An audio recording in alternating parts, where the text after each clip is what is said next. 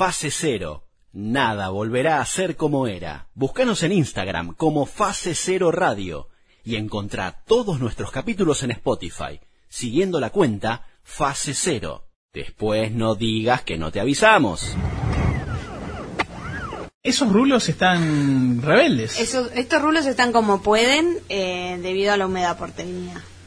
¿De ¿Cuándo te das cuenta que ya el rulo ya está? Listo, entreguemos, no, ya no lo puedo dominar. Desde que me levanto, ya me doy cuenta que ya está. La vida de las personas con rulos es como, bueno, o me relajo o es una lucha constante. Claro. Ya está. O, sea, Exactamente. o vivo en guerra. Ya está. O sea, Pero- va de tomar sus propias decisiones, mi cabello. Igual yo voy a decir una cosa, yo fui a una peluquera de rulos, específicamente. Ah, qué bueno. Fui Muy a bien. una peluquera de rulos que es muy una amiga muy querida. Y Pero así, o sea, día- como, como hay barbería, como hay peluquería solo para varones, hay peluquería para rulos. Es peluquería para rulos, o sea, ella te corta el pelo de rulos y te hace tipo tratamiento para los rulos.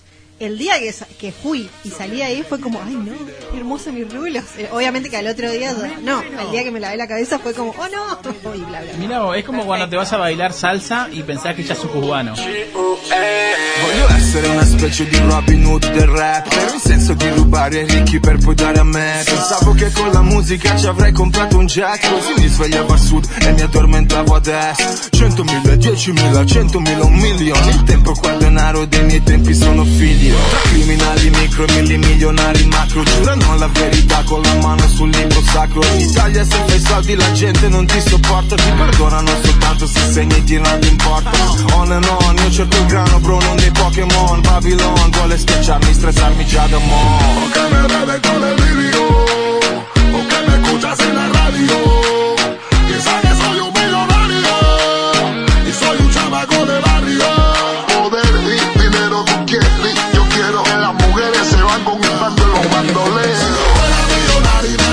Le va, señorita María Jiménez? Bien, todo bien. Eh, el libro que trajo el día de hoy para sus seguidores. Perdón, estaba tomando No, mate. tranqui, tómate los tiempos que acá. Traje la sal de Adriana Riva. La sal. Bien, Así se llama. Bien, perfecto. Eh, Argentina, mi país. Eso eh, te iba a preguntar. Eh, por supuesto que todo este material después lo vas a poder encontrar en nuestra cuenta de Instagram, allí en fase cero, por si te perdiste algo. Y por supuesto también, si querés volver a escuchar este programa, o si lo querés recomendar a alguien, o simplemente tenés que cortar porque, qué sé yo, tenés que seguir cocinando, o tenés que entrar a la oficina, donde se ponen la gorra y no quieren que escuche la radio, eh, búscanos en Spotify, allí nos encontrás como fase cero. Y por supuesto, si no tenés cuenta y la querés escuchar de manera gratuita, podés ir inmediatamente a YouTube. Allí nos encontrás como fase cero y están todos los programas enteritos, salvo unos detalles, María Jiménez. Poné fase cero radio, pues si pones fase cero te van a un montón de noticias sobre las fases, las cuarentenas, etcétera. Poné fase cero radio. Eso por un lado. Y por otro lado, las versiones para YouTube por tema de copyright no tienen música, así que perdés parte de la magia. Pero bueno, no importa, está todo lo demás. Está todo lo demás, está las columnas, entrevistas y demás, así que bueno, tranquilo. eh, sí, pero es verdad, la diferencia de programas de Spotify y YouTube es básicamente que eh, YouTube no tiene música, pero igual tiene el contenido y están las entrevistas desmenuzadas también. La señorita Natacha Graber Camos, la más blanca del equipo y recién llegada desde el Chaco, manejando 14 horas por autopista porque se le rompió el automóvil en el camino, saluda a su gente y tira besos. No, no, no, no fueron 14 horas por autopista, porque todos Corrientes es ruta común, que era la ruta tenebrosa, que estaba bien la ruta, pero para mí era tenebrosa porque venía al frente. Después sí, a partir de, de Entre Ríos, sí, es tu autopista, muy linda. Y bueno, sí, no sé. Pero ¿cuántas horas manejaste? Yo manejé desde las 5 de la mañana hasta más o menos las 8 y media, 9. No sé cuántas horas. Uf, muchas horas. Sa- Saquen Casi cálculo muero. en su casa. Casi muero y por suerte ahí agarró el mando mi querida amiga Emilce porque ya también estaba cansada porque yo manejaba muy lento. Emilce le agarró ira de carretera y empezó Esto se hace así. y llegamos rapidísimo. Eh, películas o series, eh, material audiovisual que trajo para recomendar a los, a los oyentes de Fase Cero. Bueno, hoy voy a recomendar eh, dos que van a poder ver en Amazon. Estoy como re Amazon, che. O sea, yo sé que es una Sí, plataforma. Claro, si podés pagar la cuenta. No, claro pero que te voy a decir una cosa que Sí. estoy re en contra con- de eh, en contra de las otras cuentas por Netflix Sí.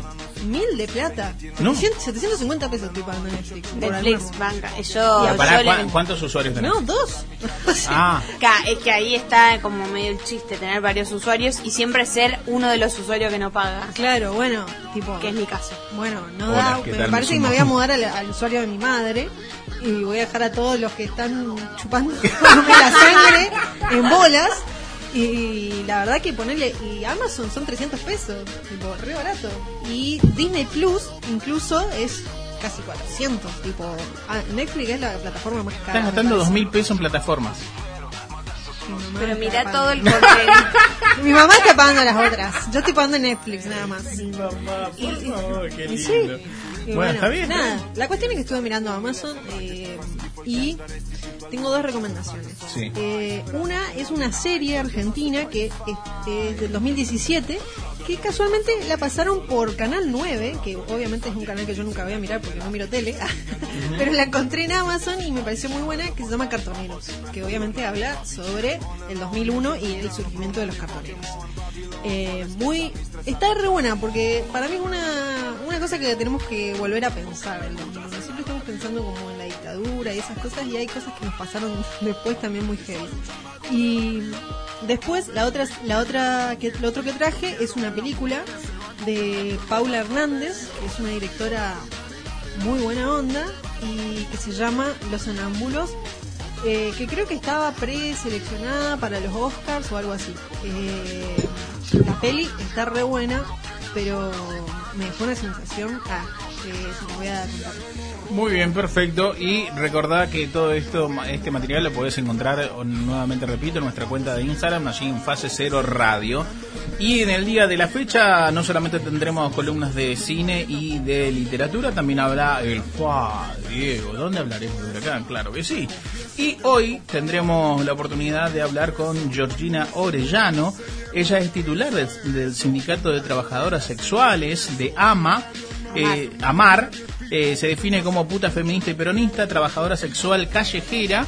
Y ya tenemos la entrevista con ella y nosotros lo vamos a compartir con ustedes en dos tandas. En una primera parte y en otra segunda parte, así que no te pierdas porque hay cosas muy interesantes, como por ejemplo, una de ellas fue que eh, cómo, cómo, cómo asume su hijo de tan solo 10 años de edad, eh, el trabajo de su madre, la representación que tiene ella frente al instituto escolar donde es educado.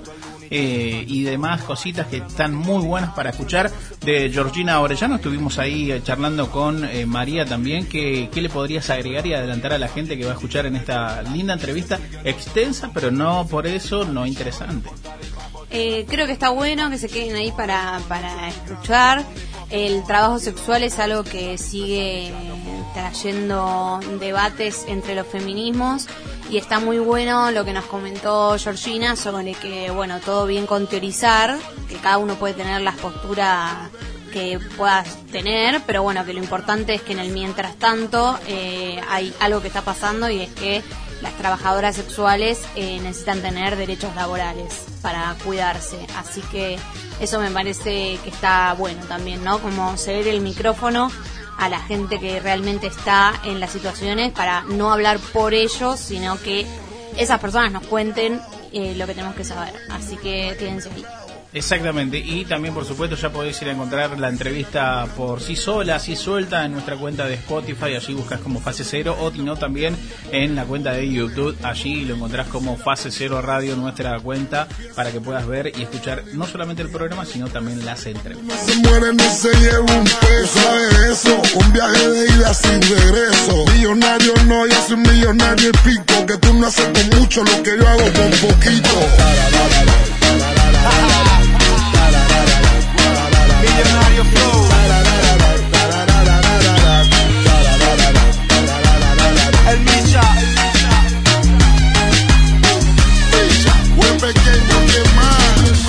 Que si salís a la calle, ponete el barbijo. Que mantenés la distancia. Que el barbijo por encima de la nariz. Que sí a las reuniones. Que no a las reuniones. Ponete alcohol. que subite el barbijo, y así todos los putos días. ¿Cuándo mierda se termina esta porquería? Fase cero. Nada volverá a ser como era. De su madre esta pandemia del orto que no me deja salir con mi novia, no puedo hacer un carajo, no puedo poner en pie, salir con mis amigos.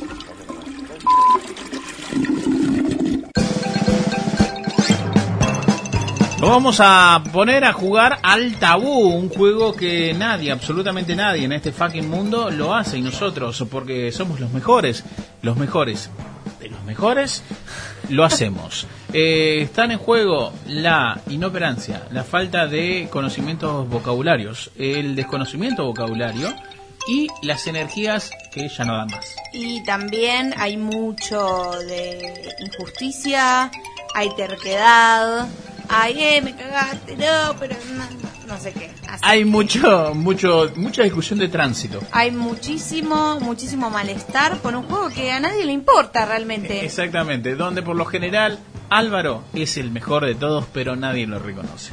Y por eso pierde. Bien. Siempre, siempre. Vamos a ver cómo te va hoy.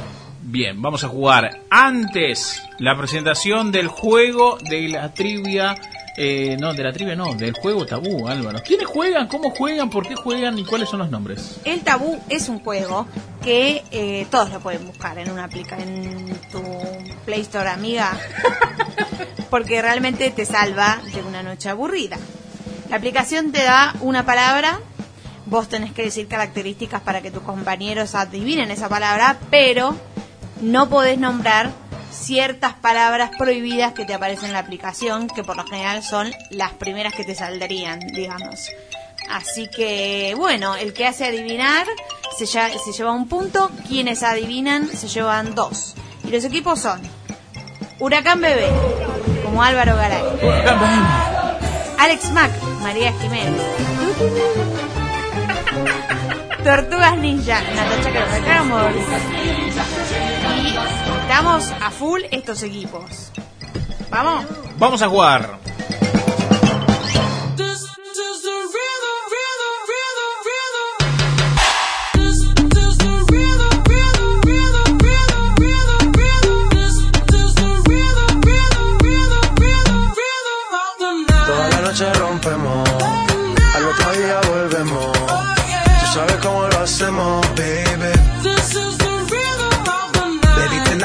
Fuego. We bout to spend the dinero.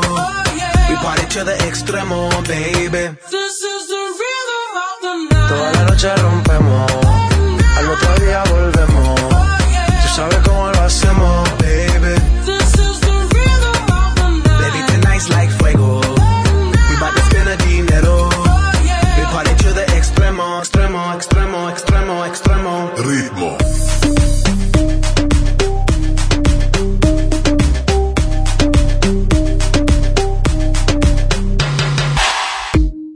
ni Reebok ni Sonai, nah. Sin estilista luzco fly. La Rosalía me dice que luzco guay. No te lo niego porque yo sé lo que hay. Lo que se ve no se pregunta. Yo te espero y tengo claro que es mi culpa. Mi culpa, culpa. Como Canelo en el ring nadie me asusta. Vivo en mi oasis y la paz no me la tumba. Hakuna Matata como Timon y Pumba. Voy pa' leyenda así que dale zumba. Los dejo ciego con la vibra que me alumbra. Heiras pa' la tumba, nosotros pa' la rumba. Y veníamos bien, pero de golpe pasaron cosas. Veníamos bien, pero pasaron cosas. Cosas que pasaron, que pasaron en fase cero. Andrés Obregón, él es docente titular de la aplicación Creci. Empezamos a trabajar en este proyecto a- hace cinco años. Eh, fue producto a, un- a dos embarazos de, de- de estudiantes que tenemos en, nuestra escuela. Una de las causas es la falta de información en educación sexual integral, ¿no? Entonces dijimos, bueno, ¿de qué manera podemos contribuir a que esa falta de educación sexual disminuya. Y yo dije, bueno, ¿por qué no hacemos alguna aplicación? Ya que estamos todo el día con el teléfono, eh, los, mismos, los mismos alumnos, ¿no? Eh, los que pusieron la idea. Y bueno, así así surge Creci, ¿no? Una aplicación sobre educación sexual integral. La aplicación tiene, actualmente tiene más de 35.000 descargas en, en Play Store, eh, nacional, sino también internacional, porque a veces nos escriben de, desde otros, eh, otras- de otros países, incluso hasta nos hemos llegado a enterar de universidades que por ahí eh, veían o analizaban este caso de, de jóvenes que, que proponían una solución y, le encontraban una, una solución a esta, a esta problemática desde hace unos años.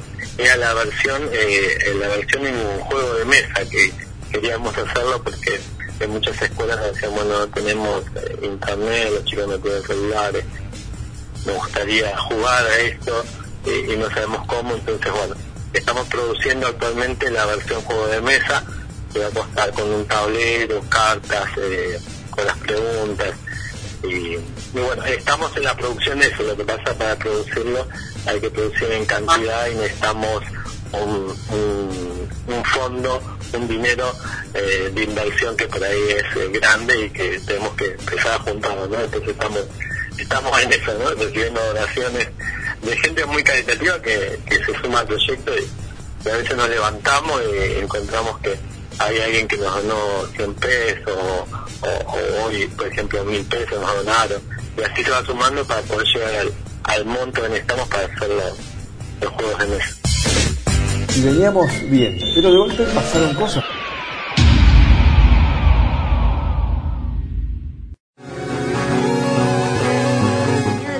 Vamos a hablar de una película que está buena, que la Vamos a hablar entonces de la peli mala. Bueno, la última que quiero recomendar, o en realidad no, sí, es recomendar, pero es... Bueno, como les adelantaba eh, al principio, eh, otra recomendación que tengo para hacerles que está en Cinear. Natacha Grabré Camors está en fase cero. Me quedé sin trabajo. Me echaron. ¡Que te vayan todos los ladrones! Una historia de supervivencia. ¡Chino! ¡La comemos, Chino! ¡Gracias a Dios! Cartoneros con Luis Luque. Yo salpé, puse los huevos. ¡Ortiva! Pará, pará, chino, ¿qué hace? ¿Qué hace? ¡Estás loco! Pará, tengo que salir con el camión. Yo no dice nada. Chino, calmate un poco, por favor. Luis tiene familia. Nos metemos en la columna de audiovisuales con la licenciada Natacha Grabre Camors. Eh, como escucharon, ella es chaqueña y ya está de regreso en la gran ciudad, porque esto está siendo grabado desde Buenos Aires, de los estudios Arnold 1987, y eh, es momento para mandar saludos a la gente que está en Ramos Mejía, que está en Luján, eh, la gente que está escuchando en provincia de Misiones, allí precisamente en la ciudad de Bernardo Irigoyen, en la provincia de Córdoba, allí en la gente de Oliva. Eh, es su gente la gente de Córdoba, Chaco. La gente que más quiero. Ah. Sí, la gente que más quiere, porque la señorita Natacha Grabre Camors eh, estudió cine en eh, la República de Córdoba. Exactamente. Eh, y bueno, ahí tenemos a los amigos de Oliva, Córdoba, así que le mandamos un gran abrazo a toda la gente que está escuchando este programa. Eh, no importa el horario, no importa el día, lo importante es que nos están haciendo compañía como nosotros a ustedes. Y por supuesto que pueden ir a nuestra web- cuenta de Instagram, allí nos encuentran como Fase Cero Radio. Ahora, Gustosos de ir a Córdoba si nos quieren invitar. Si nos quieren Bien. invitar, sí, a la radio. No sé bien dónde queda Oliva, pero, Pero vos cualquier decís lugar. que sí conocé, que fuiste ahí, No, que cualquier una lugar vez de Córdoba es lindo, eso es lo Sí, eso. Ah, bien. Sí. Menos Oliva, dice No, ahora. no, no, No, mentira. No, no. mentira, mentira. mejor, debe ser lindo, debe ser lindo. Debe ser lindo. Uno- unos salamines, unos quesitos, un fernet Ay, con sí. hielo, 70-30. qué Lo mismo que Misiones Bernardo de Irigoyen me parece que también está lindo, debe estar lindo. Vamos, nosotros vamos. Si nos Podríamos. Sí. Cuando se levante la pandemia podríamos hacer una gira por todas las provincias de radios radios. donde están. eh, Nos bajamos de un motorhome y no hay nadie esperando, ¿no? Sí, pero es como, ya van a llegar. Ya van a llegar van a los llegar. fans, ya van a llegar. Bueno, vamos a la, la sección de multimedios, no, Multimedios audiovisuales. audiovisuales. Eh, Natacha Grabre Camors, ¿qué trajo para esta primera parte? Bueno, eh, vamos a hablar de una serie que encontré ahí en Amazon, buceando por Amazon, porque yo digo siempre, las cosas que te recomiendan no siempre son las mejores. Para mí las mejores es, tenés que buscarlas un poquito, escarbar, fijarte. Pero como queremos facilitarle la vida a ustedes, yo hago eso y les vengo a recomendar un par de cosillas. Muy bien. Así que esta serie se llama Cartoneros, es una serie del 2017, como les adelantaba, que pasaron por, el, por Canal 9. Y es interesante, bueno, el director es Matías Bertolo- Bertolotti, Eh, y también la pueden encontrar en YouTube. Ah, les voy a contar. Si no tienen nada más aún, la pueden encontrar en YouTube. Es una serie argentina. Vamos de- todos a YouTube. Sí, de 13 capítulos. Más o menos 45 minutos cada capítulo.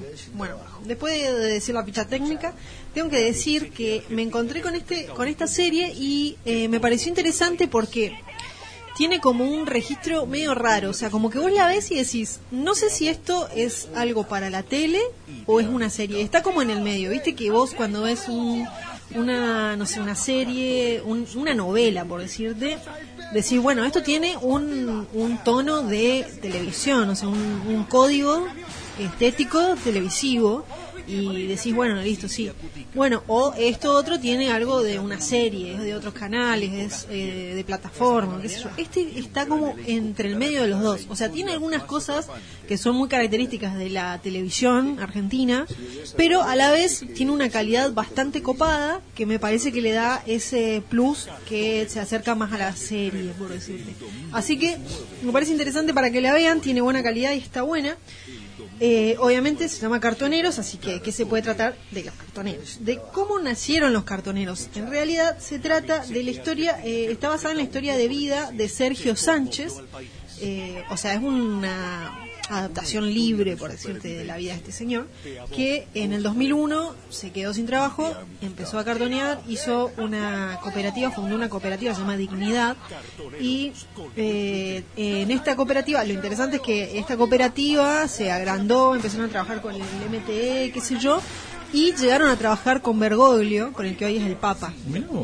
Eh, así que es bastante importante, digamos, en, eh, en ese sentido, digamos, cómo, cómo influyó. Eh, bueno, la historia es de, actúa, mm, ay, no me acuerdo ahora el nombre de este actor. Eh, bueno, un actor muy bueno. Ah, no me acuerdo.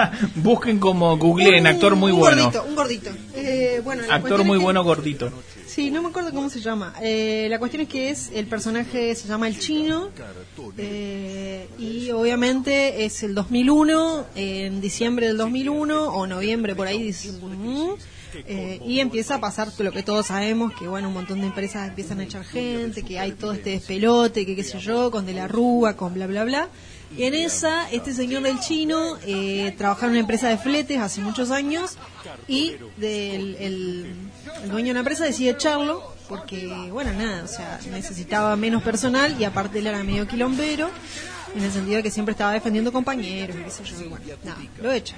Entonces el tipo es como, bueno, nada, ¿qué hago ahora? No hay trabajo por ningún lado, no puedo traer eh, comida a mi casa. Obviamente es un señor que eh, de recursos muy bajos, o sea, de, de, de recursos, de, sí, escasos bajos, recursos, sí, escasos escasos recursos. recursos, el señor vive como en una especie de villa, eh, tiene una mujer y un hijo un poco grande, y, y bueno, nada, o sea, empieza a rebuscársela a ver qué puede hacer, y se termina encontrando con esta gente que eh, está juntando basura, que no es basura en realidad, sino que son cosas que se pueden reciclar, que son los que llamamos cartoneros. Claro. Entonces ve en eso, bueno, una oportunidad en el sentido de decir, bueno, no me queda otra, ¿qué puedo hacer más que esto? Bueno, empieza eh, entonces en el camino de cartonear. Eh, pero bueno, obviamente con una vergüenza tremenda porque se, eh, vos te vas viendo como el tipo, bueno, obviamente no, a quién le gusta ir a hurgar en la basura de la gente, ¿no? Es como muy difícil para él aceptar que está empezando a hacer eso y aparte obviamente que al, al principio yo no sé ahora cómo será en, en el Chaco o, no había cartoneros o, no son comunes los cartoneros hoy en día hay más pero hay algunos pero en ese momento no era tan común como si acá en Buenos Aires. Y había mucho cómo se llama mucha mucha rispidez digamos entre los encargados de los edificios entre la gente que no querían que estos tipos estén ahí hurgando la basura que le dejaban todo tirado que bueno, todo un problema, ¿no? Con eso, entonces él en un en momento se tiene que enfrentar con esta gente que aparte, eh, bueno, empiezan a decir, bueno, no, tiran los vidrios así nomás, como todos los problemas de estar en una situación obviamente súper vulnerable, juntando basura sin ningún, sin nada más que, bueno, eh, la, lo aprendido de la calle. Y el tipo, bueno, tiene que ir pasando por esto, por esta situación de encontrarse que alguien le, le, le enseñe empezar a ver, bueno, todos los enemigos que tienen, por ejemplo, a- aparte de la gente de los edificios, de los dueños, digamos, de la basura, que tiran la basura, la gente, eh, la policía, que siempre sabemos que la policía, no sé, no sé a quién le gusta ser policía, a quién le gusta ser policía, ni a quién, le- no sé. María, ¿puede intervenir en esto? Nunca No al lugar las generalizaciones. Bueno, nunca son un buen Hecho. La cara cansada que tiene pobre María está muerta de cansancio. nada, obviamente Para que nada. los policías no quieren que estos tipos estén dando vueltas, le piden coima para, bueno, imagínate que le piden coima a un cartonero, por Dios, qué tan bajo tenés que caer. Pero bueno, eh, tienen que enfrentarse con los policías y tienen que enfrentarse con otras personas de la calle también, o sea, es como lo más crudo de, de- de la noche y de la calle. Claro, la Es- selva misma. La selva misma, todos peleándose por, eh, por territorio o por un montón de cuestiones, ¿no? Y este chabón y también después con la gente que vos le vendés la basura, porque ellos, le, ellos te dan lo que ellos quieren, no es que te tienen un cuadro tarifario. ¿Entendés? Claro, Así que, mirá, según esta hora, vos me- Claro. la coima dice que no, es como, bueno, sí, yo te doy esto porque te vi linda cara o no. Bueno, en, to- en toda esta situación, este tipo, bueno, va surfeando todos estos problemas. Que lo interesante también de la serie es que eh, no te está planteando un héroe. Este señor, chino, no es un héroe. Es un pobre tipo que tiene que pasar por esto y vos le ves momentos en que se pone re violento porque la situación lo desborda, momentos en que se tiene mucha angustia. eh, eh, es como lo ves muy humano, ¿entendés? De alguna manera sí él es un líder. eh, en ese sentido, es como que cuando se ve metido en esto y dice, bueno, si esto va a ser lo que yo voy a hacer para sobrevivir, tenemos que tratar de hacerlo lo mejor posible. Y ahí dice, lo único que podemos hacer es juntarnos, organizarnos y ayudarnos entre todos. Porque si no, somos, estamos solos eh, frente a una selva, mejor estemos unidos y así nos cuidamos entre todos. Y en ese sentido empieza a funcionar esto de la cooperativa. Por otro lado, hay otro personaje muy interesante que justamente lo hace Luis Luque, se llama el, el actor. La mujer de Luis Luque, que también es actriz, hace otro personaje que es eh, muy interesante, que es una abogada laboralista, que él la conoce porque, bueno, le van a hacer, le quiere hacer un juicio a estos tipos que lo echaron y que le estafaron porque no le pagaron ni un, eh, no le pagaron ninguna indemnización ni nada. Eh, bueno, la conoce esta chica y bueno, esta señora le empieza a ayudar con el tema de, la cooperativa y de un montón de cuestiones y después sobre todo a decirle, bueno, lo que está mal en todo esto es que ustedes están haciendo algo contra la ley, o sea, no es legal que ustedes estén cartoneando. ¿Qué tenemos? ¿Por qué? Porque no pueden estar hurgando en la basura, porque no sé qué. La cuestión es que, ¿qué hacen ellos entonces? Dicen, bueno, entonces tenemos que cambiar esta ley y Claro. eh, ayudan a la abogada a, co- a convertirse en concejal y ella propone una ley que eh, es la ley de reciclaje 992. O sea, eh, en ese sentido, los tipos se reorganizaron, dijeron, bueno, acuérdense que todo esto tiene un marco de realismo porque está basado en lo que realmente pasó, digamos. Eh, esta mujer, esto empieza a cambiar, eh, empieza a cambiar el, la forma en que se ve a los cartoneros porque ellos son recicladores urbanos ahora, recolectores de, de basura, pero ellos reciclan la basura, separan, reciclan, es, es un servicio que le brindan a la ciudad, digamos. Bien. Pero bueno, por otro lado, bueno, esta mujer que los está ayudando, pero por otro lado, obviamente siempre tenemos enemigos. ¿Quiénes son los enemigos? ¿Quién puede ser el más turbio de todos los enemigos? Es el tipo que es dueño de la basura de Buenos Aires, de Capital Federal, que es un señor que tiene una empresa de limpieza, digamos, de recolección de basura, que quiere acabar a toda costa con los cartoneros. ¿No? que es un señor que hizo un curro con la ciudad y se compró la cómo se llama la permanencia en, la basura. O sea, se aseguró de tener 30 años de lic- la de la licitación de la basura de Buenos Aires haciendo tipo toda una super tramoya en el 2001 obviamente contrato millonario. La cuestión es que obvio tienen que batallar con este tipo que no quiere saber nada con que unos que uno no sé negros estén hurgando la basura y separando y no sé qué. Así que bueno, es todo como una cuestión súper interesante sobre un- unos personajes que no se ven mucho en la pantalla en sí, porque obviamente, por un lado, no sé, la gente no quiere recordar mucho todo lo que fue el 2001, y por otro lado, eh, porque es muy doloroso la marginalidad en la que vivía esta gente y lo que tuvo que salir a hacer para salir adelante. Eh, y bueno, y nada, siempre es como, bueno, los cartoneros, no sé, no son un personaje muy, muy, muy que la gente lo, lo ponga mucho en pantalla, a pesar de que nosotros hablamos con el, ¿cómo se llama? Con el Trapero Dani de, mm, Dani, Dani de Caranza, Grasa. el trapero cartonero, que un genio. Y nada, bueno, la cuestión es que eh, en una de esas, bueno, voy a contar lo del Papa, que en una de esas, eh, obviamente Bergoglio, cuando era obispo, tenía una relación muy estrecha con todo lo que era eh, las villas y los cartoneros y las organizaciones. Y bueno, en un momento nada, como hacía tanto ruido esta cooperativa, Bergoglio fue a conocerlos, a estas personas y ayudarlos. Y bueno, ahí tienen una onda con Bergoglio, así que con el Papa Francisco, que después lo termina invitando a este señor, del que es de Sergio Sánchez, que es de, del que se basaron para hacer esta serie, a su asunción como Papa. O sea que bueno, hay toda una historia bastante interesante. Aparte de todo, es como que te resumerge porque el registro está, está el registro que tienes es muy interesante ponen mucho material de archivo entonces como que le da un contexto que vos decís wow esto sí no sé es re real digo Eh, así que me parece que está muy bien realizada y que está buena es interesante y para saber un poco de la historia que nadie sabe y para dejar un poco de lado todos nuestros no sé todo eh, Prejuicios. estos prejuicios que tenemos o que, te- que tenés contra unas personas que en realidad son laburantes o sea no hay Que otra quizás no lo eligieron. No lo Y si eligieron. lo eligieron también está bien. Y si lo eligieron, hay que entender que son gente que le da un, brinda un servicio a la ciudad y a nosotros porque son necesarios, porque necesitamos reciclar. Y ellos lo están haciendo, este, están brindando un servicio. Entonces, ¿qué película? Entonces es una serie que se llama Cartoneros, eh, que la pueden ver en Amazon, pero también la pueden ver en YouTube si no tienen Amazon. Y nada, eso. Si no, pídanle el usuario a la mamá de Nata. Sí, si no le pueden pedir el usuario a mi mamá. Nada y nada en mí me obligaron a crecer.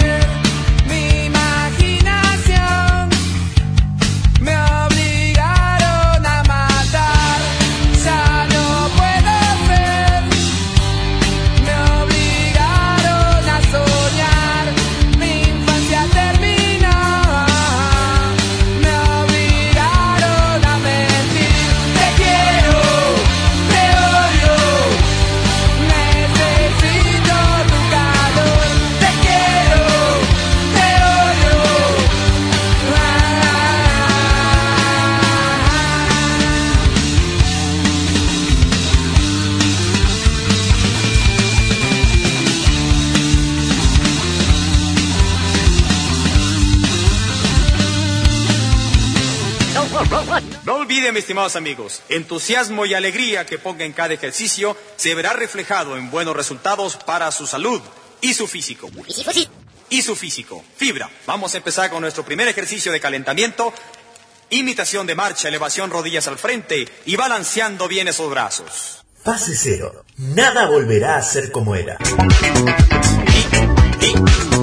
¡Alto! Vamos a meternos en la primera parte de la entrevista con eh, Georgina Orellano. Ella es titular de AMAR, eh, del Sindicato de Trabajadoras Sexuales, que estuvimos con María entrevistándola. eh, y esto va a ser dividido en dos partes, María.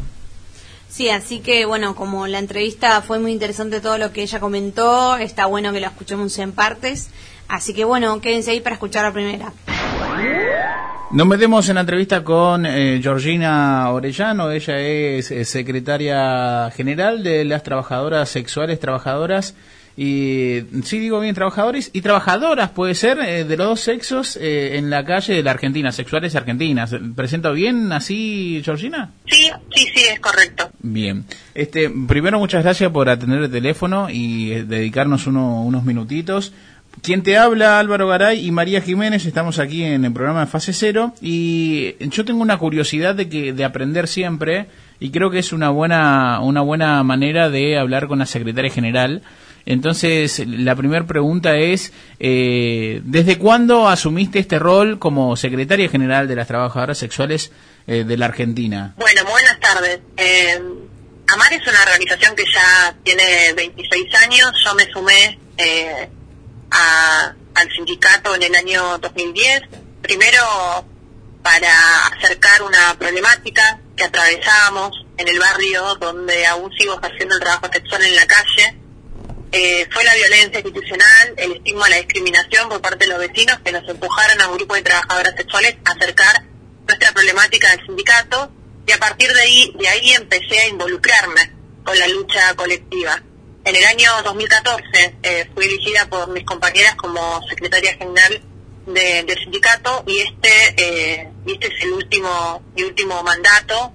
Eh, así que el año que viene ya dejaré de ser la secretaria general de la organización pero seguiré comprometida en la lucha en la causa y acompañaré desde el lugar que las compañeras decidan Bien, o sea que, ah, o sea, hay, hay AMAR en muchos lados, en muchas provincias. Vos eh, vas a ser la, la general de, de la Argentina. Ya lo, es, ya lo sos. Claro, sí, lo sigo siendo hasta el año que viene, que Bien. me termina el mandato. Claro. Eh, y sí, Amar, Amar está presente en 13 provincias. Ah, en- actualmente tiene organización gremial en 13 provincias de, de la Argentina y, y pensar que en el año 95 nació con, con un grupo pequeño de trabajadoras sexuales organizándose en la ciudad autónoma de Buenos Aires. Georgina, ¿y cómo, cómo surge, eh, me contaste bien el inicio, ¿no? Eh, de, de por qué se empezaron a organizar y por qué lo hicieron. Y hoy, eh, eh, quizás estar ligada a, a Marc, ¿qué beneficios tienes o, o cuáles son los, lo- la- las cosas buenas de estar eh, en el sindicato? Bueno, primero creo que lo primero que podríamos llamar como, como bueno es estar organizada, que no es un dato menor. Bien. eh, con, con eh, digamos, tener un sindicato, tener una organización, tener un espacio donde poder acercarte y traer todas tus problemáticas, eh, saber que ese espacio, las que te van a recibir son compañeras tuyas pares que han pasado exactamente por lo mismo, eh, como el estigma, como la discriminación, como la falta de derecho, la persecución policial, el pago de coima, la violencia institucional, que son básicamente lo- los problemas generales y mayoritarios que traen las compañeras en las distintas sedes que, que tenemos desde AMAR.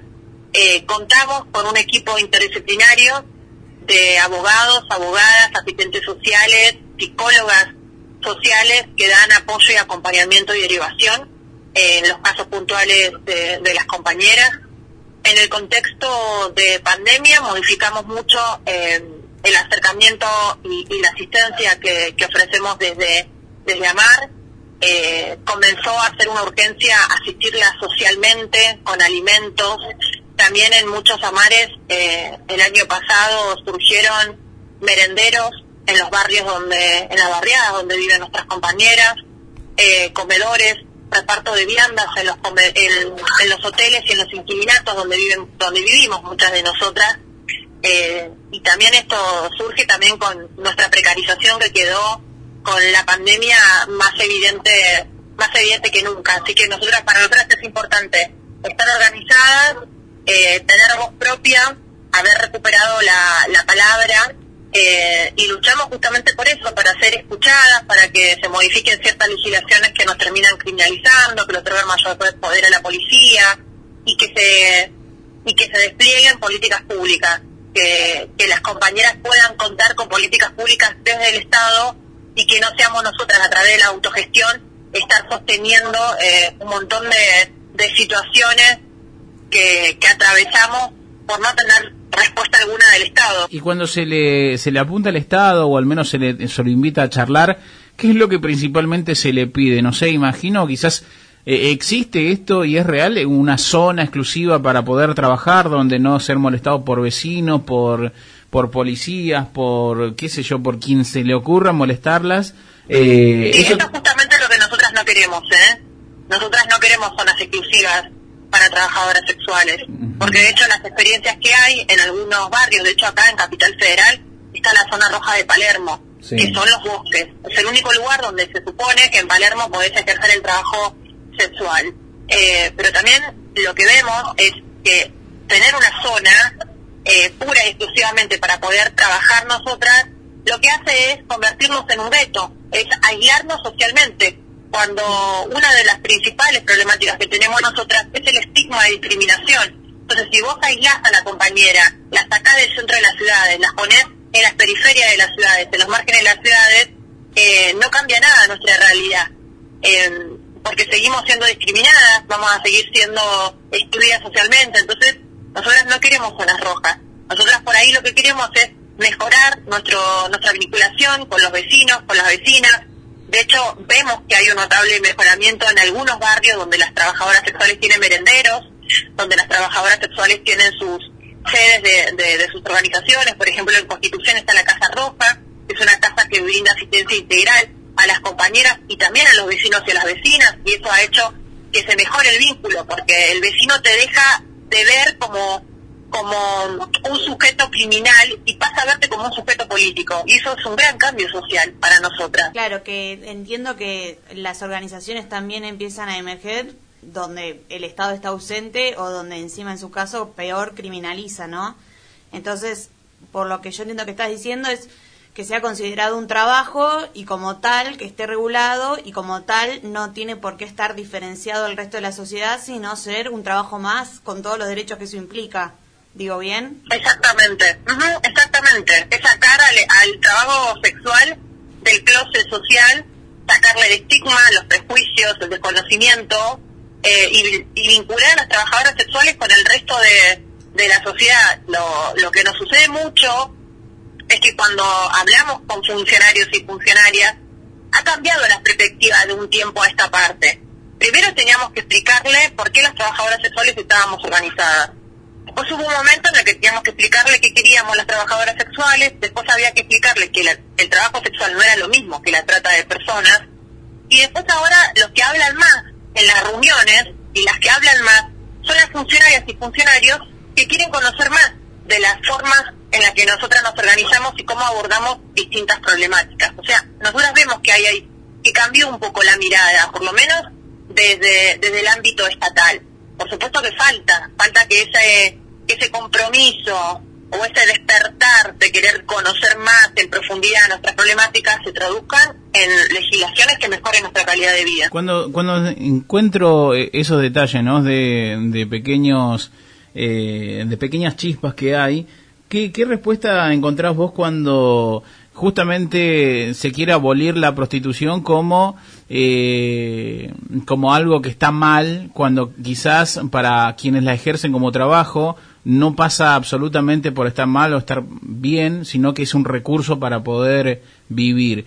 ¿Cómo, en qué, en qué, reflexión llevas vos a, a esa, a esa, a lo que acabo de decir? Lo que pasa es que pasó mucha agua bajo, bajo el puente. Eh, hay, una, hay una organización que es la nuestra que tiene 26 años, entonces pensar qué reflexión puedo tener con aquellas personas que tienen una postura tomada, donde legitiman nuestro testimonio, donde ponen en duda nuestra palabra, donde cuestionan nuestra vida y nuestra decisión, es quitarle el tiempo a resolver los problemas a las compañeras. Entonces, ya pasamos por ese momento en pensar por qué la otra me niega de derechos, por qué la otra no quiere que mi trabajo sea reconocido. Y entendimos que hay una cruzada moral. Y, y ahí nosotros tenemos que elegir. O nos quedamos batallando con esa cruzada moral, o nos quedamos en el sindicato resolviéndole los problemas a las compañeras.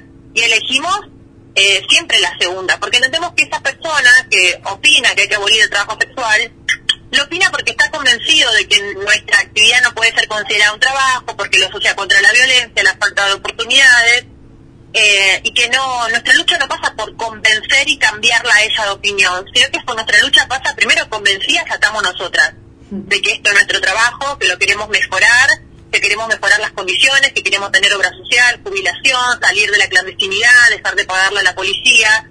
Y lo último, porque entendemos que para que esa persona deje de, de asociar nuestra actividad con algo malo y abandone esa cruzada moral, tiene que haber una transformación social, que es ganarle la batalla cultural. Y para eso falta todavía mucho tiempo, muchos años, pero mientras tanto, nada, la que ponemos nuestro cuerpo y pagamos con la precarización laboral, eh, somos nosotras. El trabajo sexual no se va a abolir. Esa es la realidad, va a seguir existiendo. Más clandestino, más criminalizado, pero va a seguir existiendo. Entonces esa utopía que piensan mucho, bueno, que abolir el trabajo sexual, sabemos que no lo van a abolir nunca. O sea, si no lo abolieron hasta ahora, que se prohibieron casi todas las formas de ejercerlo, se prohibieron cabaret, whiskería, el 259, hay códigos contravencionales, que aún así sigue habiendo trabajo sexual, sigue habiendo trabajadoras sexuales, es porque tu política, tu mirada falla y por ahí lo que vos pensás no es lo que las otras personas que lo ejercen sostienen para con su vida. Sí, entiendo, es, es como el, el eterno debate dentro de los feminismos, de si abolicionismo regulacionista y en definitiva, como vos decís también, bueno, pero hay una urgencia, hay un presente que es poner donde uno gasta el tiempo y la energía, que es en su caso trabajar para eh, la calidad de vida de las trabajadoras sexuales y tus compañeras. Sí, porque también, ¿sabes que Nosotras batallamos mucho dentro de los espacios feministas para ser escuchadas, para que en el pliegue de demandas de cara a, todo, a todos los 8 de marzo esté incluida nuestra, nuestras demandas, nuestras re- reivindicaciones, nos puedan mencionar, tan siquiera mencionar, acá están también las trabajadoras sexuales, eh, y fue mucho desgaste, y la verdad que nosotros salimos de esa asamblea y nada de nuestra vida cambió.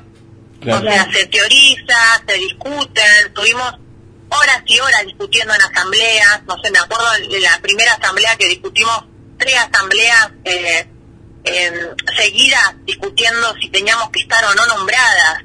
O sea, no era, no era ni, ni tomar una postura, sino, bueno, vamos a nombrar a todos los colectivos que son parte de esta asamblea. Y se detuvieron tres asambleas discutiendo si las trabajadoras sexuales teníamos que ser nombradas o no eh, o sea, hasta esa negación a- al sujeto político organizado, hasta esa negación hasta hacia nuestra identidad, eh, que es muy violento pasar por eso, ¿no? Que te nieguen, que te nombren, es como no existís, no quiero que existas, pasar por esas situaciones súper violentas y que después llegamos a la conclusión que nada cambió, porque la asamblea terminó y después nosotras seguimos paradas en la esquina, pagando coimas, parando operativos, frenando el desalojo de nuestras compañeras, viendo cómo conseguimos la medicación a las compañeras o cómo le conseguimos un turno para que la puedan atender, que no la discriminen los hospitales o los centros de salud, acompañando eh, los casos de trabajadoras sexuales madres solteras que, eh, que están con juicios por su platenencia de sus hijos eh, y que se indaga mucho en la vida, en la vida de esa trabajadora sexual, poniendo en cuestionamiento si puede ser mamá o no, eh, y si puede ejercer la maternidad de manera plena o no. Entonces hay muchas cosas por hacer y la verdad que el feminismo a nosotras por supuesto que nos aportó en un montón de nuestra lucha, pero ya está. O sea, ahí hay una polarización de la que nosotras no queremos ser parte. Eh, creemos que tiene que convivir todas las posturas posibles, porque el feminismo nos pertenece a todas y a todos.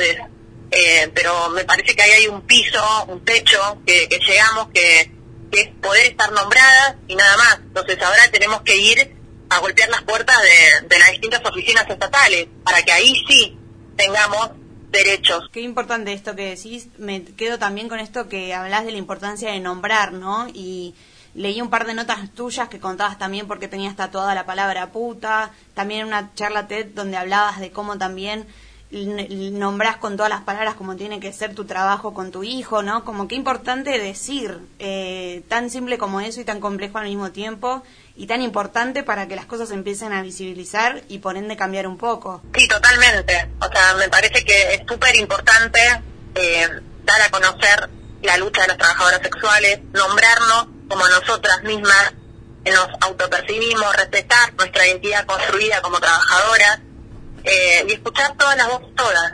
O sea, no es, no, esta pelea no es, estás con las trabajadoras sexuales eh, o estás con las personas que se consideran en prostitución.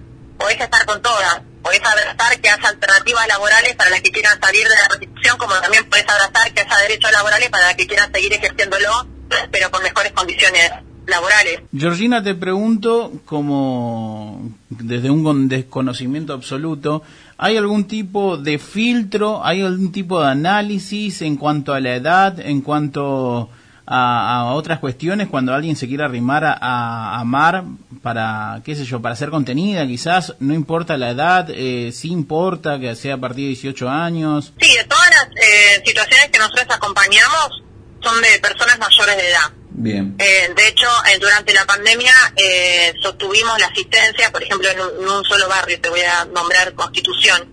En- sostuvimos la, la asistencia alimentaria y habitacional de 700 compañeras en ese barrio, ¿no? que pertenecen a Constitución, San Cristóbal, Montserrat, Pompeya, Villa Lugano, eh, y el margen de la edad iba de los 32 años hasta los 65, de trabajadoras sexuales que se acercaron a la sede de la organización en búsqueda de asistencia alimentaria y habitacional producto de la pandemia y la posibilidad de trabajar. Eh, eh, ahora te quiero hacer una pregunta más personal. ¿Cuándo asumiste, cuándo dijiste, bueno, esta es mi etiqueta eh, de trabajadora sexual, esto es lo que yo hago, esta es mi etiqueta de puta, esta es mi etiqueta de feminista. ¿Cuándo te diste cuenta que eso iba a empezar a cambiar desde que asumiste eso como tal? La primera identidad que asumí es la de trabajadora. Y tiempo después eh, tuve que hacer todo un proceso para asumir que la palabra puta no me molestaba, eh, sino que me mole- me molesta por ahí el contenido que le dan otras personas a la palabra, no que siempre la asocian con una palabra eh, llena de, de prejuicios, una palabra peyorativa y una palabra que se utiliza para leccionar la toma de decisiones, sobre todo de las mujeres, lesbianas, travestis y trans. Eh, entonces, para poder entender por qué se utilizaba la palabra puta como una ofensa, como un insulto, y la importancia de reapropiarse de la injuria, cambiar el contenido político de esta palabra, entender que también la batalla que tenemos que dar nosotras, las trabajadoras y los trabajadores sexuales, es una batalla del lenguaje, porque todo el lenguaje es político, y permitir que nos empiecen a nombrar como nosotras queremos que nos nombren, eh, y no como, como históricamente estuvimos eh, ligadas a, a que, a que nos llamen, eh, negando nuestra identidad como trabajadora y poniendo siempre eh, etiquetas donde victimicen y victimizaban una y otra vez nuestras vidas y nuestras tomas de, de decisiones. Y el con el feminismo me pasó lo mismo. Yo con el feminismo la primera vez que tuve un acercamiento, la verdad que fue un rechazo absoluto. Entré a una asamblea feminista, dije que era trabajadora sexual, conté los problemas que teníamos de trabajadoras sexuales y todo el mundo me miraba como si yo fuera el bicho raro, ¿no? Como, bueno, esta habla, ¿no? Eh, Las prostitutas hablan. Eso yo llegué a escuchar eso y dije, no puede ser tan violento negar la capacidad de agencia de una persona. Seas puta, seas lo que sea, como tenés como, es- eh, ¿cómo podés asumir que esa, esa otra persona no puede hablar por sí misma y que necesita de otras personas que tutelen la toma de decisiones de, de ella? Eh, así que esa experiencia que yo tuve, la verdad que me alejó muchísimo. Durante muchos años yo estuve muy enemistada con el feminismo.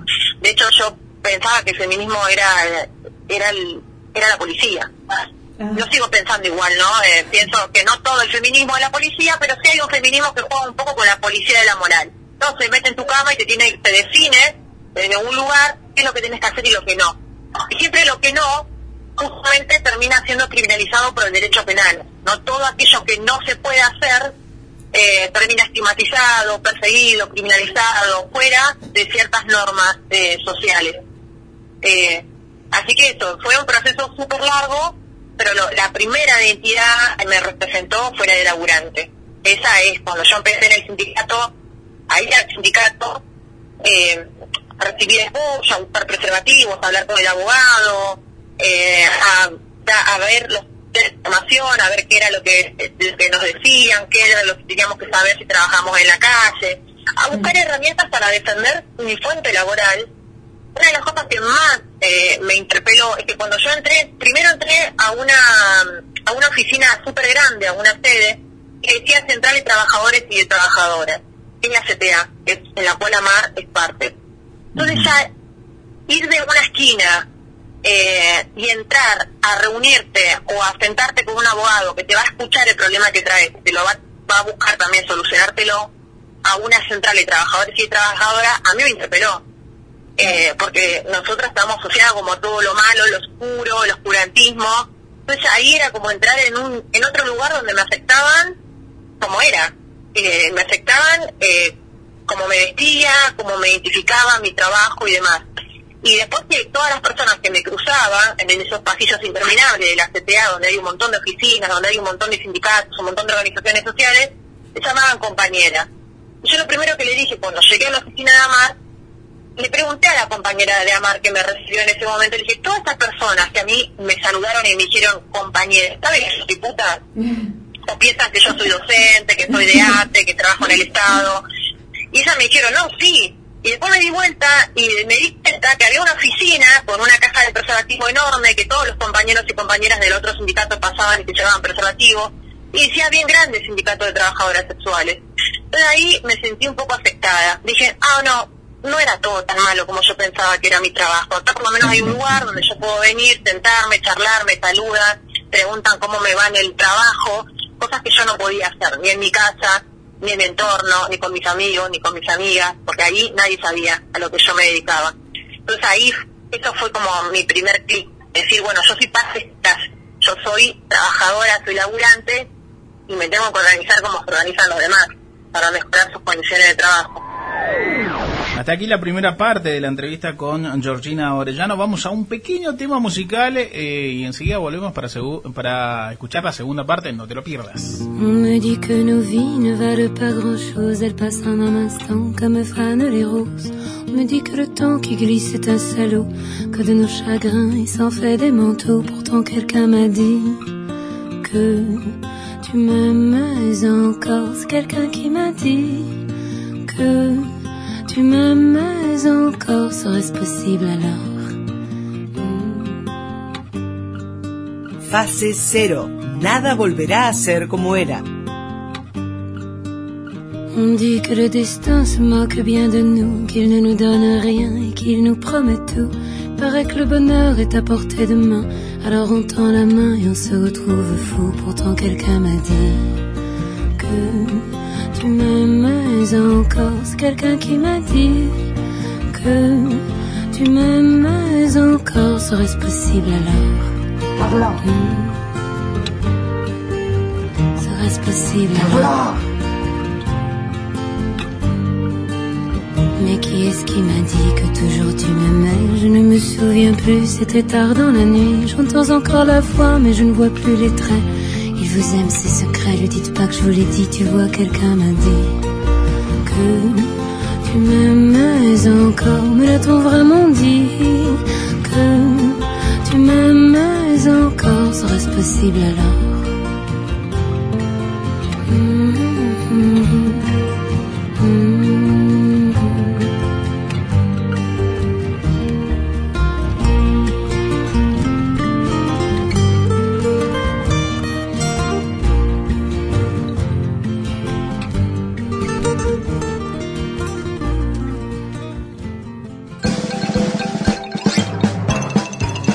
Jugar, la señorita María Jiménez lanza el dato imaginario del tabú mientras baila con su pollera, colora y Bueno. sus zapatos de punta. Esto es muy importante para Sí. cualquier cosa.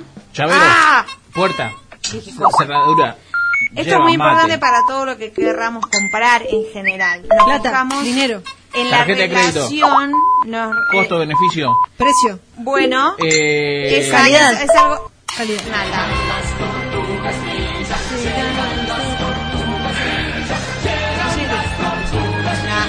Arrancamos. Vos podés ser Miguel Ángel.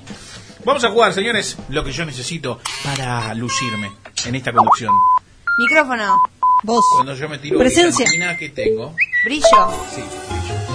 Igual y, es re ilegal lo que hice. Oh, por Dios, la moralista. En todas sus- Eso que gané. Y bueno, querido, juego limpio. Está bien, ¿te vas a poner los puntos o no?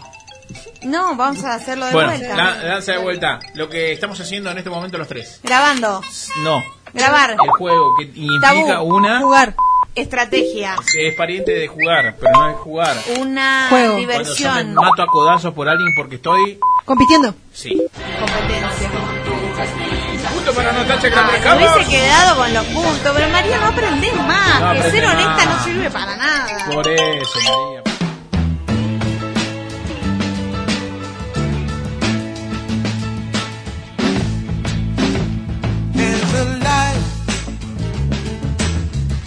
A certain kind of light. It's never shone on me. I want my whole life to be live with you, live with you. There's a way. Everybody say do each and every little thing. But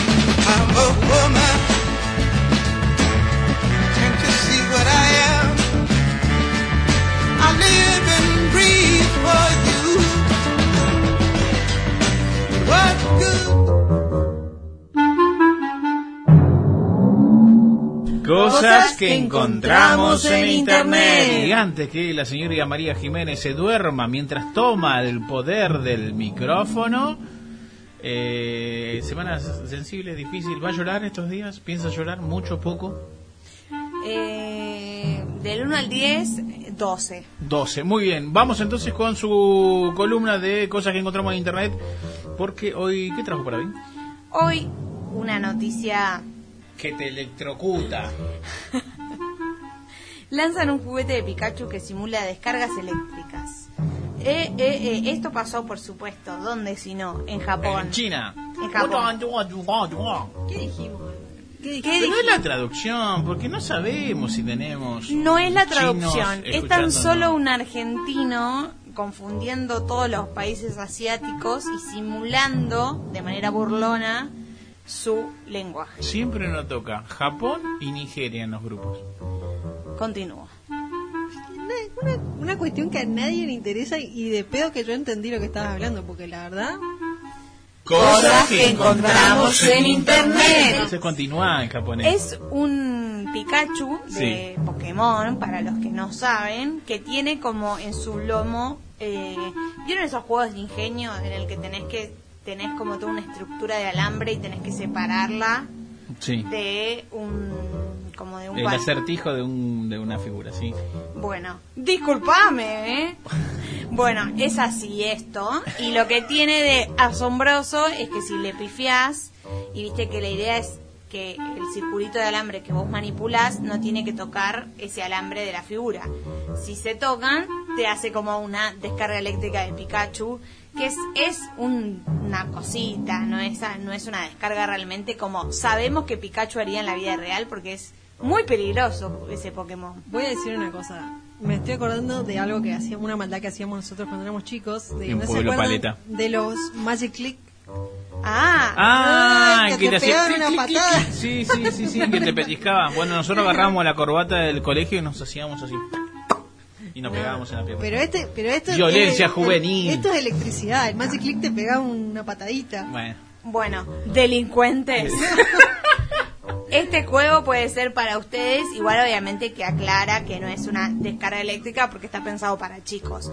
Pero básicamente es un juego de ingenio con un poquito más de tecnología. Pero es de Pikachu y para mí eso todo lo mejora. Igual no era mi Pokémon preferido, pero ¿quién no quería tener, no? Como Yo quería tener un Pikachu. un Pikachu. Sí. Yo quería la tortuguita. Y hasta que la policía me lo sacó. A mí me gusta, el- no, a mí me gusta el de fuego. Charmander. Charmander. Charmander era buenísimo. Cosas que encontramos en internet. La licenciada en arte visuales, la señorita Natacha Clabre Camors, quien ahora anda canchera en auto. Esas, eh, esos títulos que me, me adjudica. Tengo Bueno. un hambre, te cuento, dale. Bueno, entonces digan tu empanada. Tejió un chaleco con su propio pelo que juntó durante 20 Sí, bebé, años. esa gente. ¿Sos Eh, vos, Álvaro? Nos merecemos el COVID por esta gente, ¿entendés? No sé, una abuelita, yo veo la foto acá la abuelita y, no sé, una señora común que tiene en sus manos un chaleco de algo que parece en realidad suave, que vos lo ves y no decís, esto es pelo. Pero, mm, yo no sé qué olor debe tener. Ah, eso es lo que me preocupa a mí el olor. Bueno, la rumana... Or- No le preocupa el pelo, el chaleco hecho de pelo, sino el olor que debe tener. Y bueno, Bueno, cada uno Cada con... Bueno, Hortanza Pascaruy o algo así. la- Es la orgullosa propietaria de una prenda de vestir bastante inusual, un chaleco hecho con su propio pelo. Hortanza estuvo recogiendo sus cabellos casi durante 20 años. Y cuando creyó que tenía suficiente, decidió utilizarlo para una prenda única. La mujer de 65 reveló que empezó a recoger el cabello eh, de acuerdo a una tradición seguida... Bueno, la cuestión es que la señora... Me cansé, esto es lo que No, dice. bueno, la cuestión es que la señora, hay una tradición rumana que dice que si vos tirás tu pelo, o sea, te tenés que peinar, tirás tu pelo, estás tirando tu belleza, o algo así.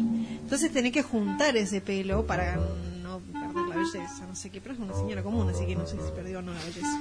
La cuestión es que yo diría que un poco sí.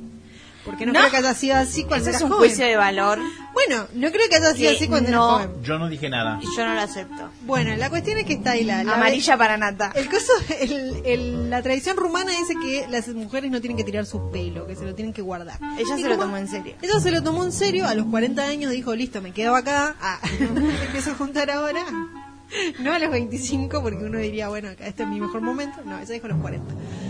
Y como tenía el pelo tipo por la cintura, empezó a juntar, hacía unos pelos larguísimos, imagínate, lo juntó durante 20 años y a los 60 dijo, "Mm, una buena cantidad de pelo, un kilo parece que tenía, y lo empezó a trenzar, lo empezó a trenzar, digamos, de a juntar de a dos o tres pelos y con eso empezó a tejer un chaleco.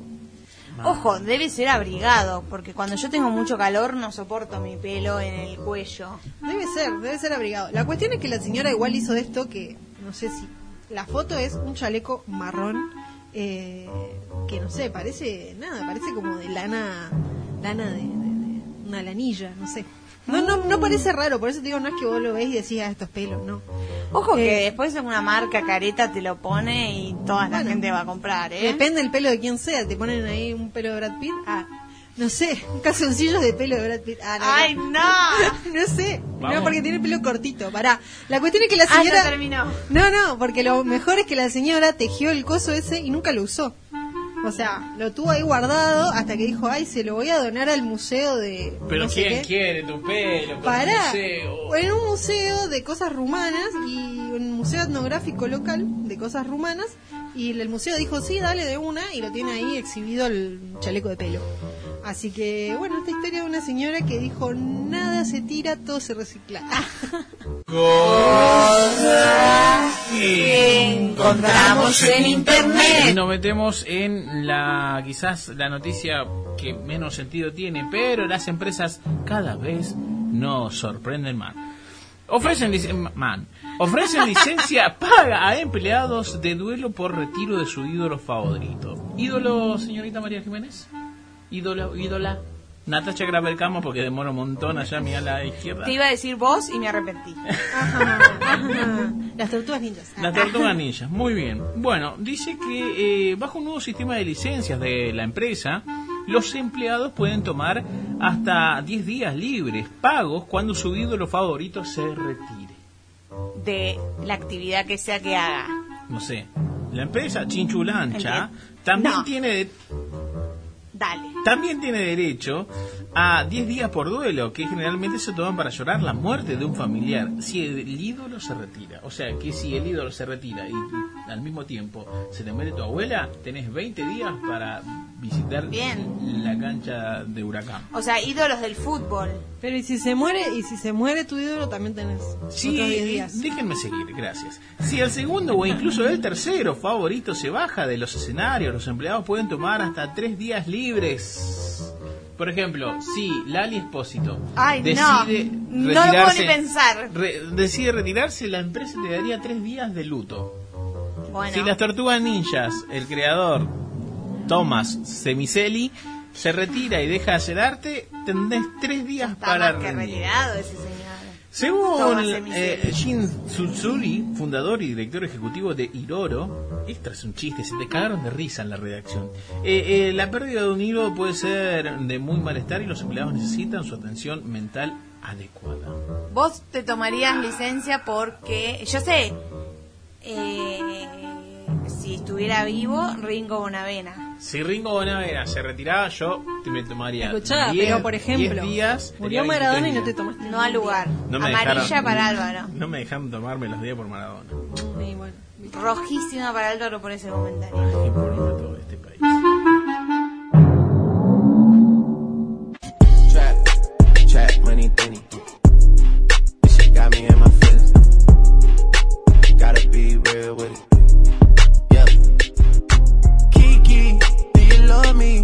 Are you riding? Say you never ever leave from beside me. Cause I want you, and I need you. And I'm down for you always, KB. Do you love me? Are you riding? Say you never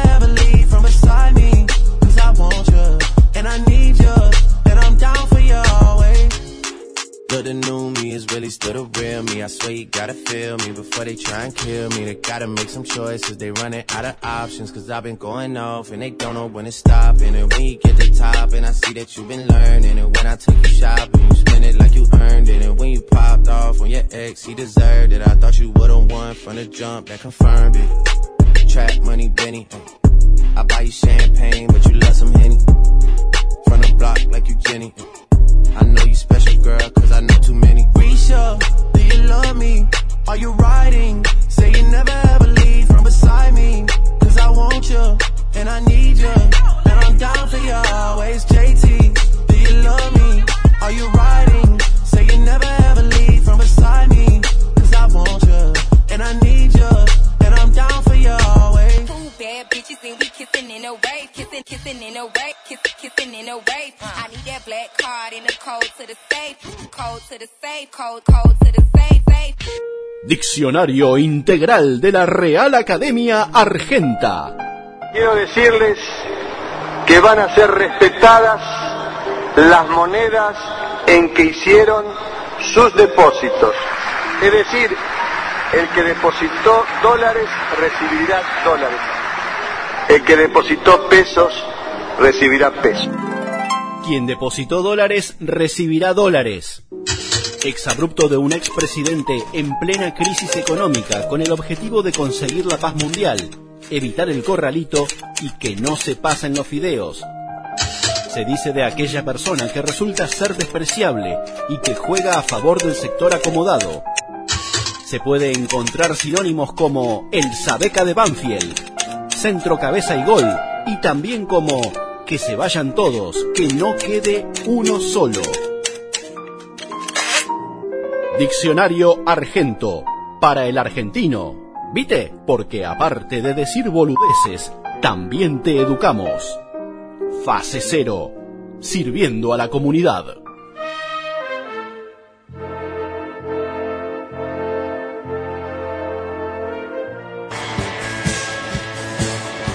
De, de Javier Dolte, que en realidad lo conocen más por... Que es una autora que estudió comunicación y Tuvo que esperar todos estos años, o sea, casi nueve años después, para que sacara esta segunda novela. Voy a hablar de Teoría King Kong, de... Está en el 2019 la primera edición. María Jiménez está en fase cero. ¿Puedo hacer una pregunta de Barbie? No, o no lo hagas. Ok, Igual no, está bien, perfecto. Tiene tres. Igual mi, mi hermano en realidad quiere que juegue al fútbol, pero como no hay... ¿No hay fútbol? No hay fulbito de tres. Mira. Recién parece que de cuatro o de cinco Ah, porque es muy chiquito. Es muy chiquito, pero juega al rugby. no sé. Bueno, debe estar adaptado para, para, Para bebés. para edad. ¿Por qué defiende lo inconocible? Lo inconocible, me encanta tu vocabulario. Búscalo en la Real Academia Lo busco, Española Argentina. Porque ahora soy la licenciada moral y también cuido los... Voy a empezar a hacer...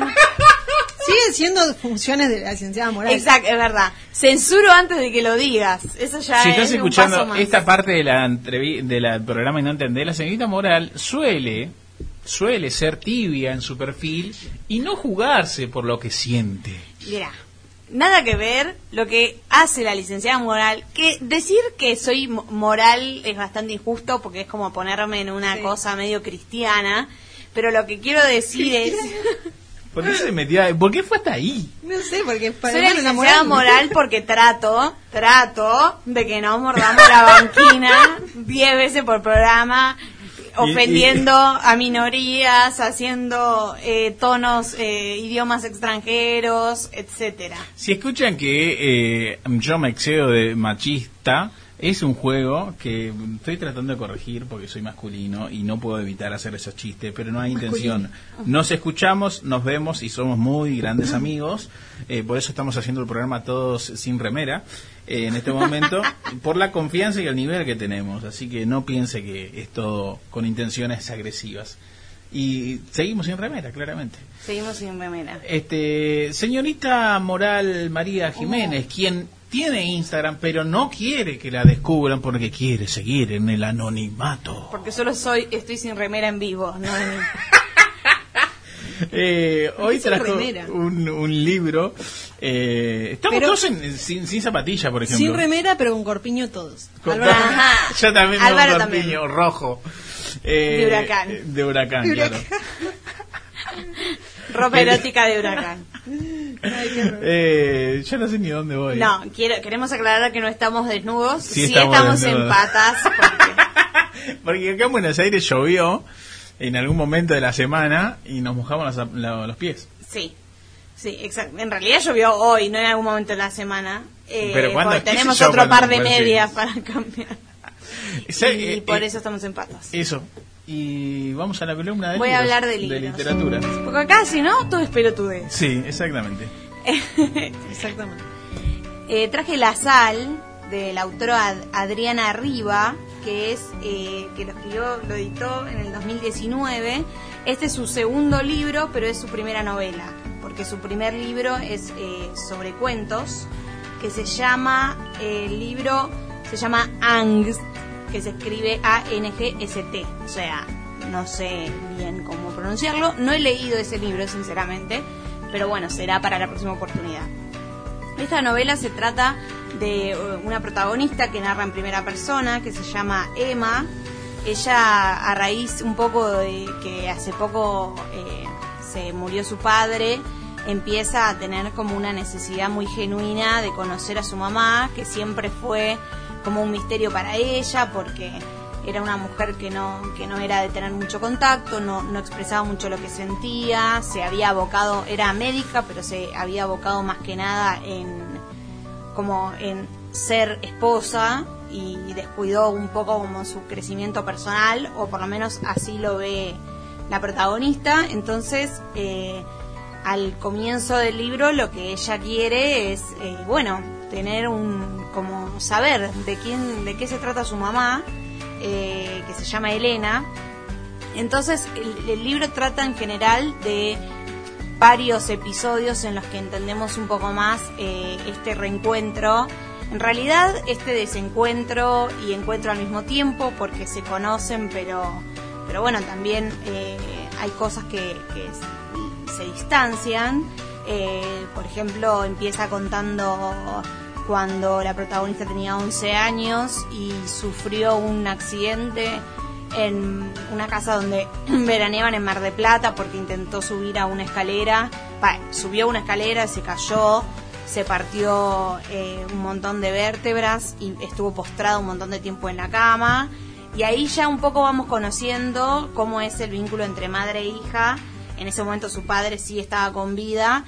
Eh, y también vemos un poco cómo es la dinámica familiar, porque eh, la cuidó una, una mucama con la que tuvo como una relación súper cercana y después la despidieron. Vemos un poco como la frialdad de su mamá ah, en el trato, pero al mismo tiempo también como hacía lo que podía, ¿no? Y en algún punto no descuidó a su hija ni dejó de preocuparse por ella. Eh, y después, cuando va pasando las páginas, eh, vemos un viaje que hacen en un auto, eh, Emma la protagonista, la protagonista, su mamá, la hermana de su mamá, o sea, la tía de la protagonista, y la hermana de la protagonista. Que por qué es interesante como este viaje, porque son cuatro mujeres de la misma familia transitando, ¿no? Como un espacio abierto en, en- en el sentido del paisaje, eh, pero al mismo tiempo de encierro, porque están las cuatro en un auto.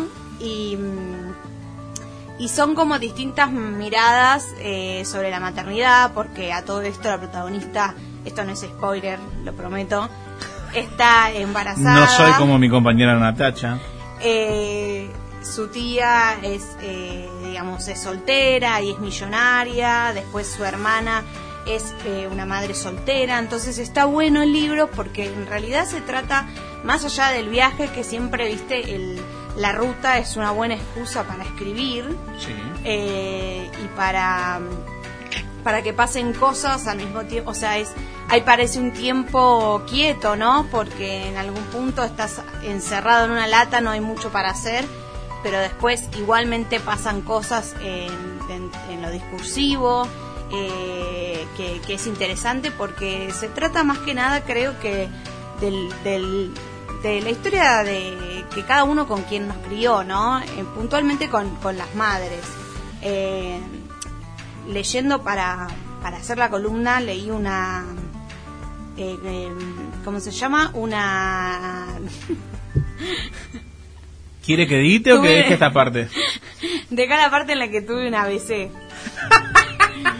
Una reseña. Una reseña, gracias. Oye, La palabra reseña. que decía una reseña, gracias. No empecemos, no puedo soportar otro programa hablando de los mosquitos. una reseña que habla, que dice que el libro le pone sal, justamente el libro se llama La sal, que el libro le pone sal a las heridas que todos en algún punto tenemos con las personas que nos crían, ¿no? Y puntualmente con nuestras madres, ya sea, obviamente, distintas maternidades, hay maternidades ausentes, pero bueno, por exceso, por falencias o por eh, distancias o lo que sea, de alguna manera nos marcan, porque también están eh, influyen la relación con nuestras madres en otras maneras que tenemos de amar a nuestro prójimo.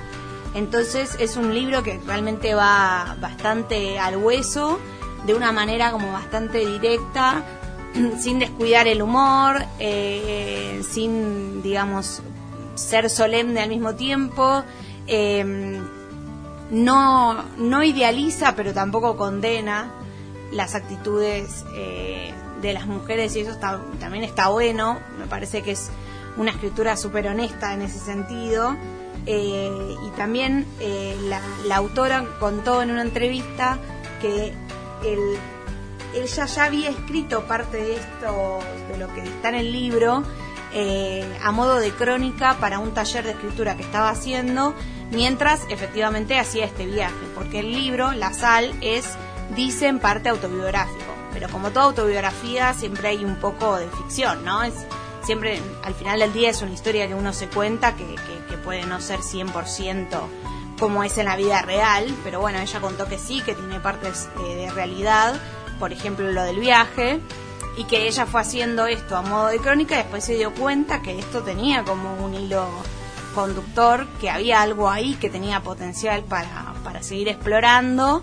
Eh, entonces, además de contar ese viaje, contó las otras partes como esto de cuando era chica y tuvo el accidente, que van marcando el perfil de los personajes.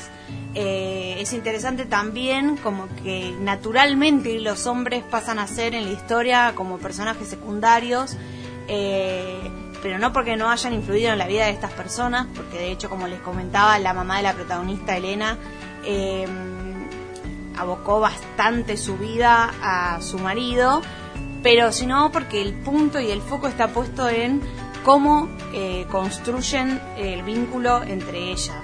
Así que para mí siempre es interesante ver estas, eh, leer estas narraciones en las que un poco se tocan las raíces, ¿no? De, cada uno eh, y, que nos sacan un poquito, nos incomodan, pero al mismo tiempo no deja de ser disfrutable el camino.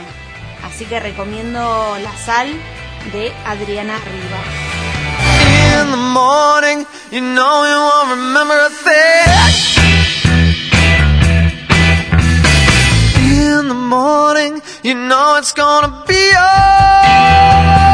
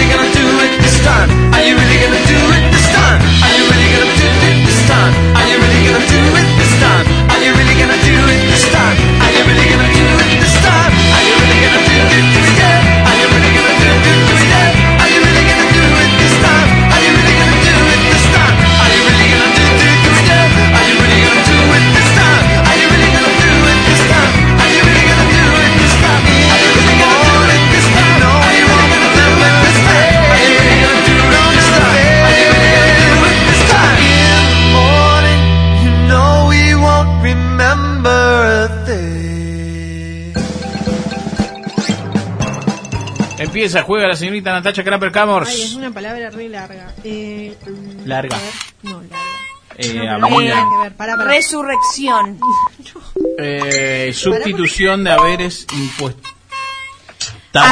Una persona que Aligera, cómplices, malvavisco. Estrategia. eh, arma Arma blanca. lugares donde vivir.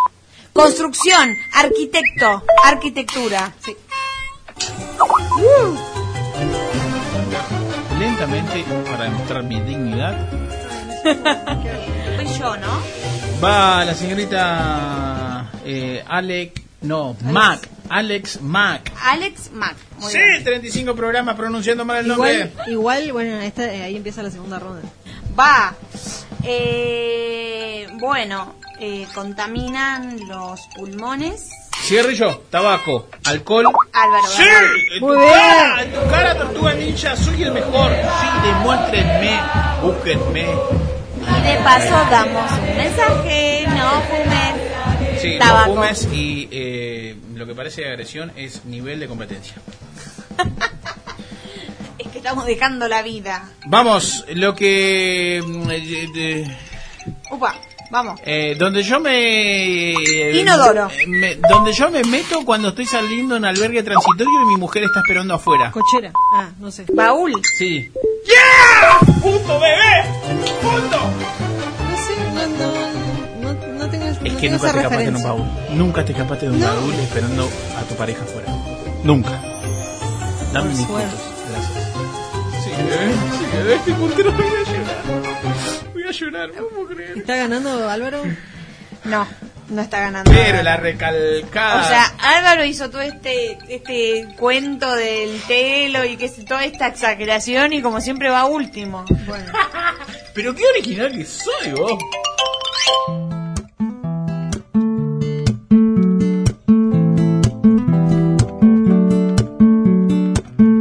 Enfant des parcs, gamin des plages. Le vent menace les châteaux de sable façonnés de mes doigts. Le temps n'épargne personne, hélas. Les années passent, l'écho s'évade sur la dune du Pila au gré des saisons, des photomatons. Je m'abandonne à ces lueurs d'autrefois au gré des saisons, des décisions. Je m'abandonne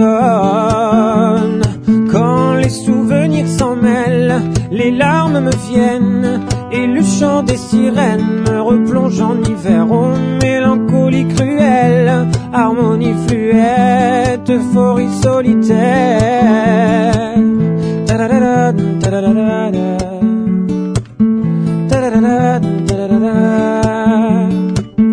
Come de farces, come de frasques. Fase cero. Combien de traces, combien de masques vont nous laisser là-bas. Poser les armes, prendre le large. Trouver le calme dans ce vacarme avant que je ne mime au gré des saisons Des photomatons, je m'abandonne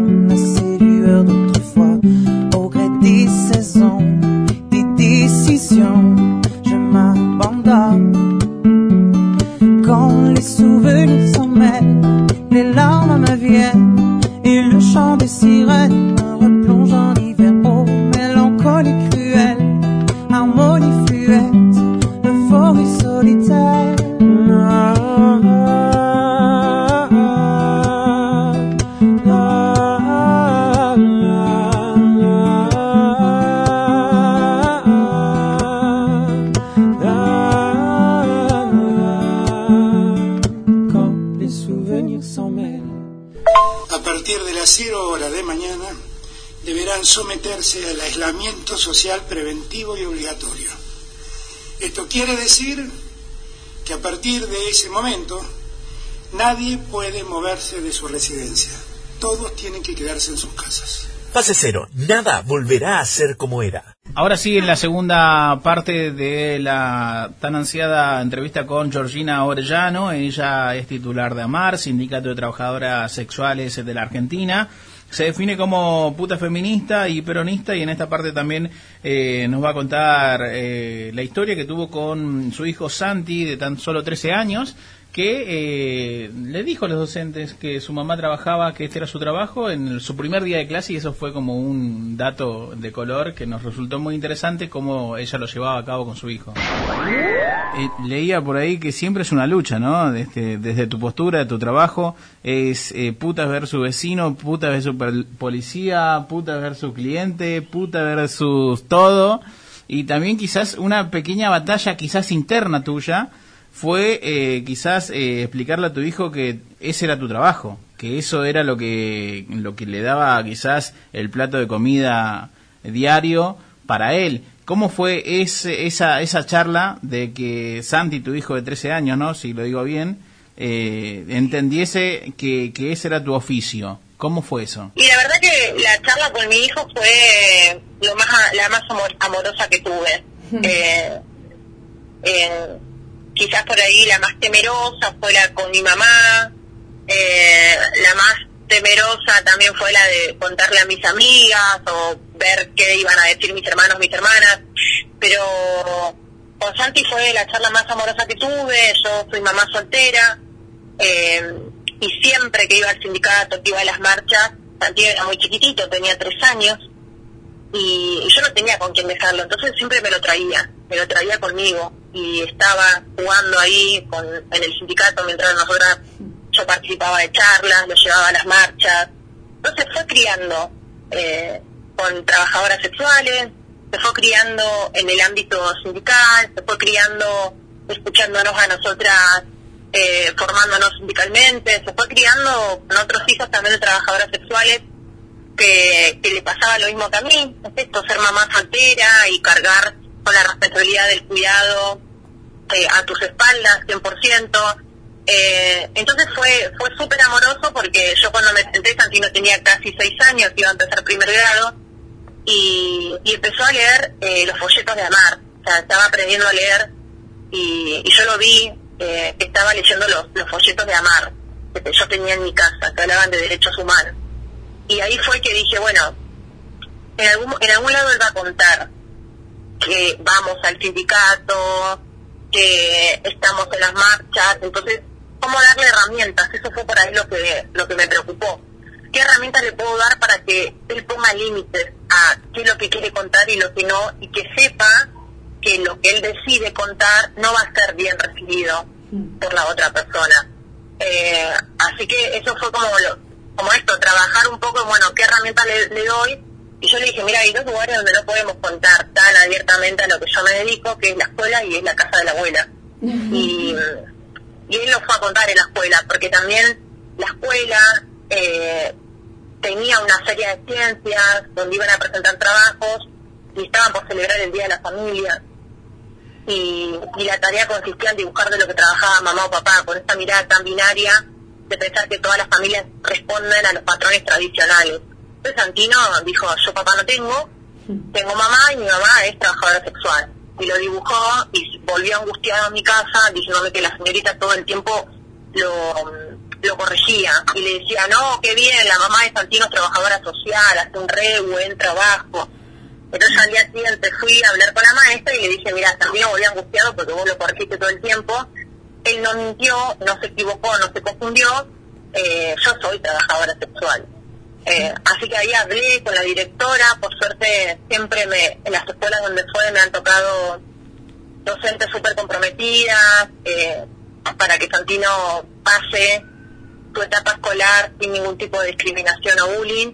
Pero las veces que estuvo en estas situaciones también se pudo defender solo, entonces también ahí eh, un poco dejé de sobreprotegerlo entendiendo que bueno, yo le di todas las herramientas posibles él las va a utilizar, digamos, ya tiene 13 años, es adolescente, secundario, primer año, eh, y él va a saber cómo defenderse y también va a saber cuándo pedirme ayuda y, cuándo no. Me, me quedo, eh, el silencio fue el análisis de todo lo que contaste y también cómo, cómo evadir eso, ¿no? Es como la protección de la madre, hasta aquí llega, señor, hasta la puerta del jardín, la escuela, bueno, ya ha- hay un campo de batalla que atraviesa su, su alcance protector. Eh, y lo digo de manera humorística. Eh, eh, eh, me resulta interesante. Y hoy hoy no, no tiene ningún problema, hoy lo, lo, lo expresa o cómo lleva ese, esa, esa cuenta de, su mamá trabajadora sexual. con 13 años. No, lo cuenta en, en todos lados. Ya no, él no tiene ningún problema con eso. De hecho, yo a veces le digo, che, Santi, ¿te parece que vos lo tenés que decir? No sé, la otra vuelta empezó las clases y el primer día él hicieron un juego en la escuela, eh, en la materia educación sexual integral. Hicieron un juego y tenía que construir un relato, un cuento, con una historia verdadera que le haya atravesado a la persona y con otra historia que sea mentira. Entonces que los los compañeros y las compañeras tenían que adivinar cuál era la verdadera y cuál era la mentira. Y yo me reía un montón porque Santino me contaba, mamá, yo la verdadera dije, mi mamá es trabajadora sexual, y la falsa dije, eh, de chiquito tuvo un accidente. Y que sus compañeros, están en la burbuja, que son seis, dijeron los seis que la verdadera era que de chiquito había tenido un accidente y que la mentira era que su mamá era trabajadora sexual. eh, y lo contaba riéndose. ¿No? Entonces como yo le dije, Santino, el primer día y ya lo querés ir a contar. Y como, dijo, no, bueno, pero eh, súper asumido. eh, y que después la, la maestra le dijo, no, bueno, capaz que todos pensamos que la verdadera era que él tuvo un accidente y asumimos directamente que la, la, la mentira era que mamá era trabajadora sexual. Entonces eso nos tiene que llevar a reflexionar un montón de cosas. ¿Por qué anulamos que haya personas que ejerzan el trabajo sexual? ¿Por qué, por qué no conocemos una persona que lo pueda venir a decir así, che, mi mamá es esto? Y, y Santino dijo, yo lo puedo contar porque yo no tengo ningún drama con eso. Sé que a esta escuela vienen un montón de hijos de trabajadoras sexuales. De hecho, yo elegí esa escuela de Santino porque sé que mis compañeras mandan a sus hijos ahí, pero que mm, los docentes no saben y, la, y los alumnos tampoco saben, porque lo- los hijos de mis compañeras tampoco saben que sus mamás son trabajadoras sexuales. Claro. Eh, entonces Santino pudo explicar eso y dijo, capaz que en más de un aula se van a encontrar con un hijo de una trabajadora sexual, pero nunca lo van a saber porque ese pibe tampoco sabe, porque su mamá no quiere que se entere, porque tiene miedo que su hijo la excluya, eh, que tenga vergüenza del trabajo que hace su mamá. Eh, y estamos hablando de una escuela secundaria que está en el barrio de Constitución, o sea, uno de los barrios con mayor población de putas en la calle. O sea, vos caminás una cuadra y te encontrás con un montón de trabajadoras sexuales. Entonces mirás si ahí, justo en esta escuela, tienen esa mirada, imagínate al resto de la sociedad, eh, y por eso es importante no dar una, una gran batalla cultural para transformar, para transformar esta sociedad en una sociedad un poco más vivible para todos y, para todas. Eh, Estamos hablando con Georgina Orellano, ella es sindicat del Sindicato de Trabajadores Sexuales de la Argentina. Eh, Georgina, para ir cerrando también, eh, no quiero, te quiero traer un, un hilo de, de lo que leí. Eh, tema con Jimena Barón cuando presentó su disco, cuando presentó su tema, vos con una foto. ¿Levantó algo de polémica? ¿La polémica no existe? Eh, ¿Cómo se puede leer eso entre líneas? Y la verdad que levantó una violencia, ¿no? Fue muy violento todo, fue súper violento como lo abordaron los medios de, de comunicación de programas de la tarde, que son programas que puede ver mi mamá, mi tía, mi abuela, mis primas, eh, ¿no? Que, que la bajada de línea que hicieron fue como castigar a Jimena por, por el tema, castigar a Jimena también porque se sacó una foto con nosotras. Eh, fue un proceso para nosotras de mucha violencia y también de mucho aprendizaje. Eh, dijimos, bueno, a esto nos vamos a tener que exponer. Imagínense de que si esa batalla, que era pareció una batalla campal, que se armó en las redes sociales, en la televisión, eh, es porque ella presenta un tema y aparte porque es justamente ella una figura de mucho alcance, con mucha llegada, eh, genera esto, imagínense cuando tengamos que discutir un proyecto de reconocimiento de trabajo sexual en el Congreso Nacional, que nos van a prender fuego. Entonces era también ver en qué cosas habíamos fallado, eh, el tema importante de la comunicación y el seguir trabajando en pos esto de derribar mitos, de desconstruir prejuicios, eh, de llenar un poco con contenido político el grado de desconocimiento que hay de las personas. Porque uno siente que cuando ella después presentó el video eh, y que asoció la palabra puta como una cuestión de libertad sexual, como que todos dijeron, ah, bueno, pero era esto lo que estaba presentando. O sea, lo que jodió es que eh, abrazó la lucha de las putas que se reconocen putas y que ejercen el trabajo sexual. No jodió tanto el día después que, porque cuando ella presenta el video, eh, presenta el tema, se termina la polémica. Entonces la polémica no era tanto el tema, eh, sino que la polémica era eh, que ella decidió politizar esa presentación de, de, de su tema musical. eh, esa politización traía esto, un sujeto invisibilizado, pesimizado, y ahí se mezclaron un montón de cosas, se mezcló lo morboso, el amarillismo, y se mezcló todas las tensiones que hay entre los feminismos. A muchas, eh, yo he hablado ahí con muchas eh, feministas de distintos ámbitos y espacios, y estaban muy preocupadas con el grado de violencia que había despertado esa llegada masiva del discurso de las trabajadoras sexuales. Otra vez traigo la línea, ¿no? Y me dejas titular eh, la nota como eh, la- las feministas son un poco policía. Sí, son, sí, yo de hecho muchas de las preguntas que nos hacen, la verdad que son preguntas inquisidoras, eh, que también hace la policía, Claro. eh, que también nos hace la policía. La policía cuando nos quiere cobrar coimas, cuando quiere sacar una ventaja, siempre nos trabaja la culpa. Y el feminismo abolicionista hace lo mismo. Es exactamente la misma técnica, la misma estrategia, la misma manipulación. Y yo, eso a mí me sorprendió un montón, porque yo dije, yo de la esquina sé que el policía me va a trabajar el tema de mi hijo. Primero, es lo primero que te hace. Uy, sos mamá, pobre tu hijo.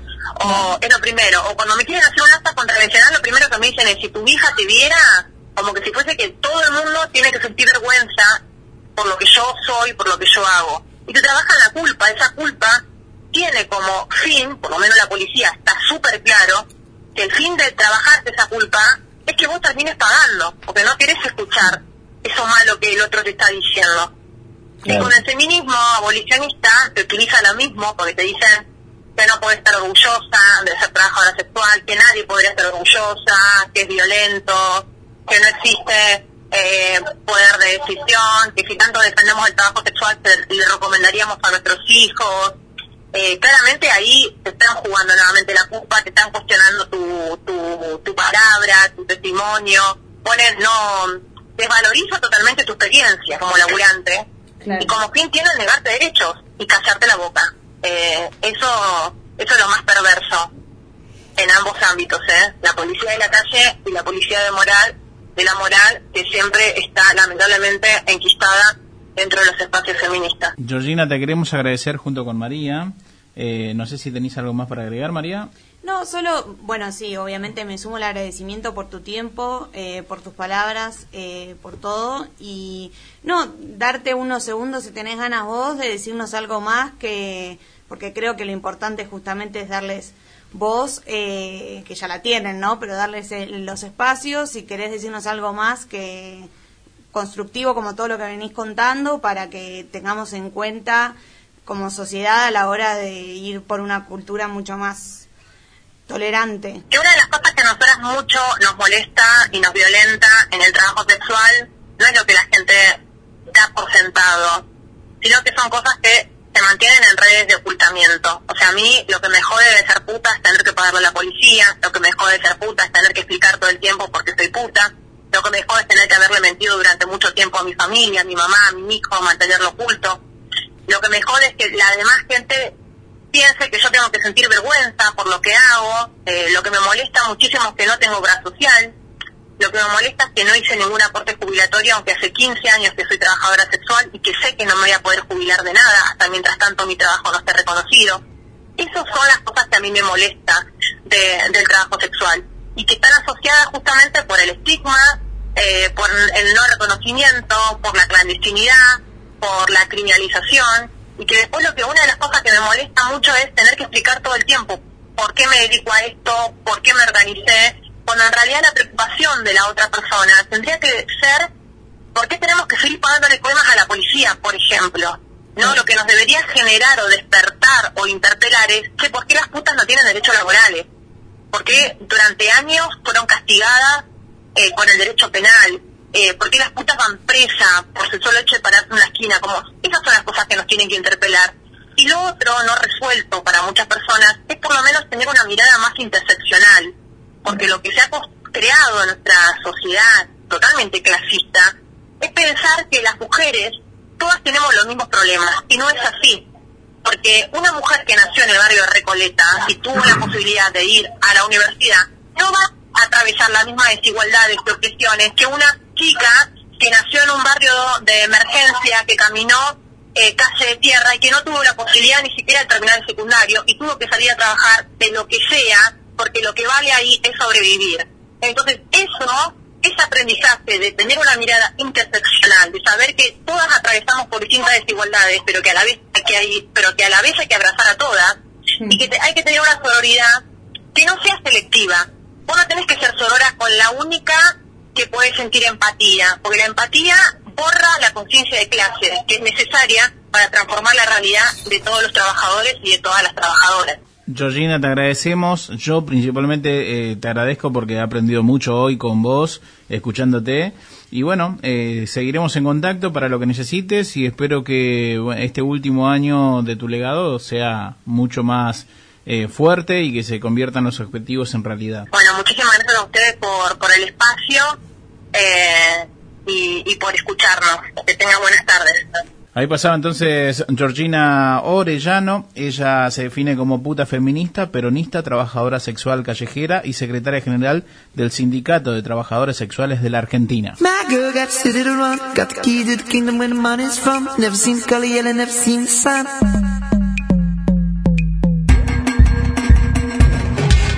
New York,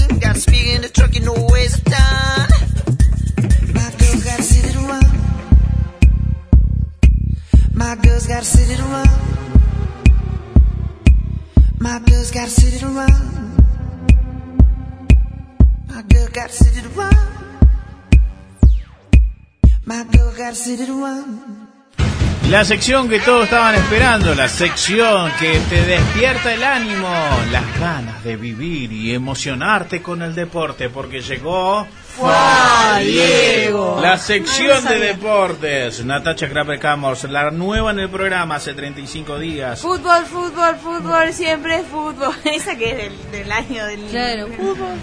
Fua Diego. La primera, la sección de Fua Diego, el deporte que todos queremos. Eh, Sergio Alcún Agüero no renovó con el Manchester City. ¿Los conmueve? Mucho. ¿Sí? No sé quién. Ah. Dice eh, que a fin de dice que a fin de la temporada algún agüero se va y hay muchos equipos ingleses cagándose a trompada en el medio de la calle de Abbey Road para saber Se si va lo van a incorporar o no. Muy bien.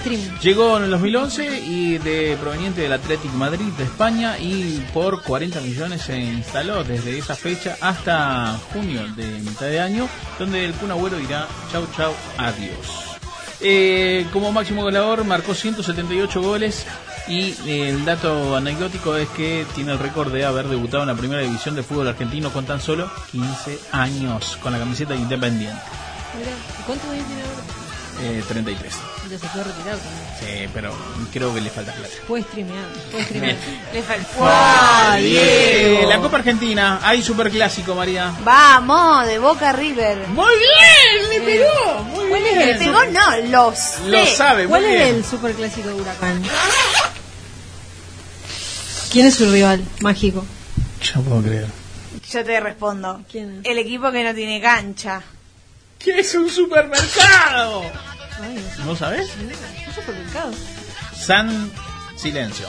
Habrá un clásico entonces en la Copa Argentina, así es, Boca y River se van a enfrentar, Boca dejó afuera a Belgrano, a Defensores de Belgrano que milita la B Nacional y River hizo lo mismo con Atlético Tucumán, pero Atlético de primera, así que eh, se van a enfrentar por los octavos de la Copa eh, Argentina donde todo puede pasar, según el anuncio publicitario.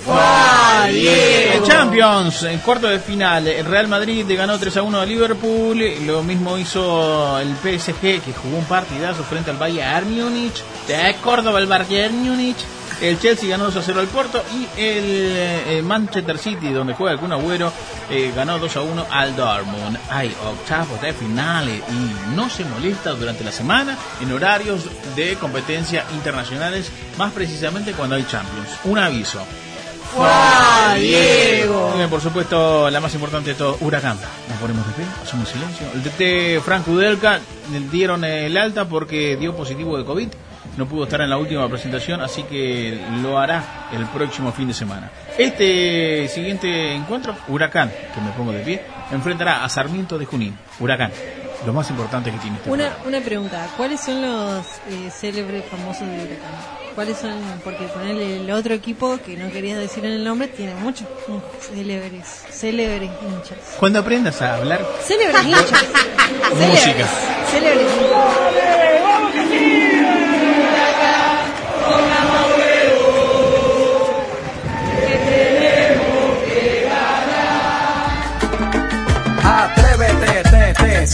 Del closet, destápate, quítate el esmalte, deja de taparte, que nadie va a retratarte. Levántate, ponte hyper, préndete, sácale chispa al starter. Préndete en fuego como un lighter, sacúdete el sudor como si fuera un wiper. Que tú eres callejera, street fighter. Cambia esa cara de seria, esa cara de intelectual, de enciclopedia. Que te voy a inyectar con la bacteria, pa' que te vuelta como machina de feria. Señorita intelectual, ya sé que tiene el área abdominal que va a explotar como fiesta patronal, que va a explotar como palestino.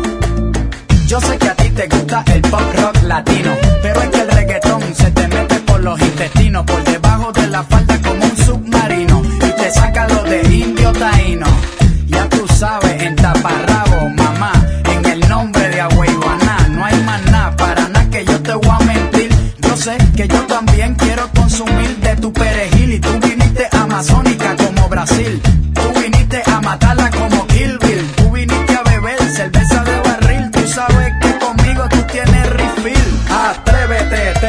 salte del closet, destápate, quítate el esmalte, deja de taparte, que nadie va a retratarte. Levántate, ponte hyper, préndete, sácale chispa al starter.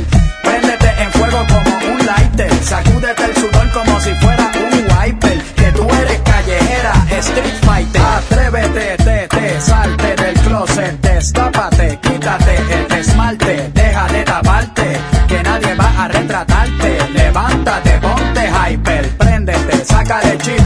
Starter.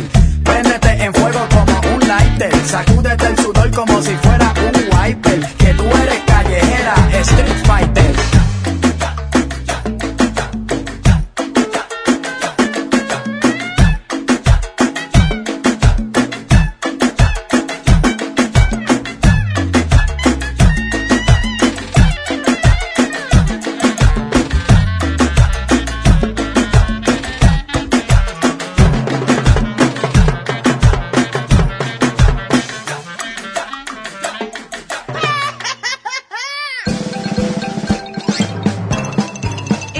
Es un juego que eh, todos lo pueden buscar en una aplica en tu Play Store amiga porque realmente te salva de una noche aburrida.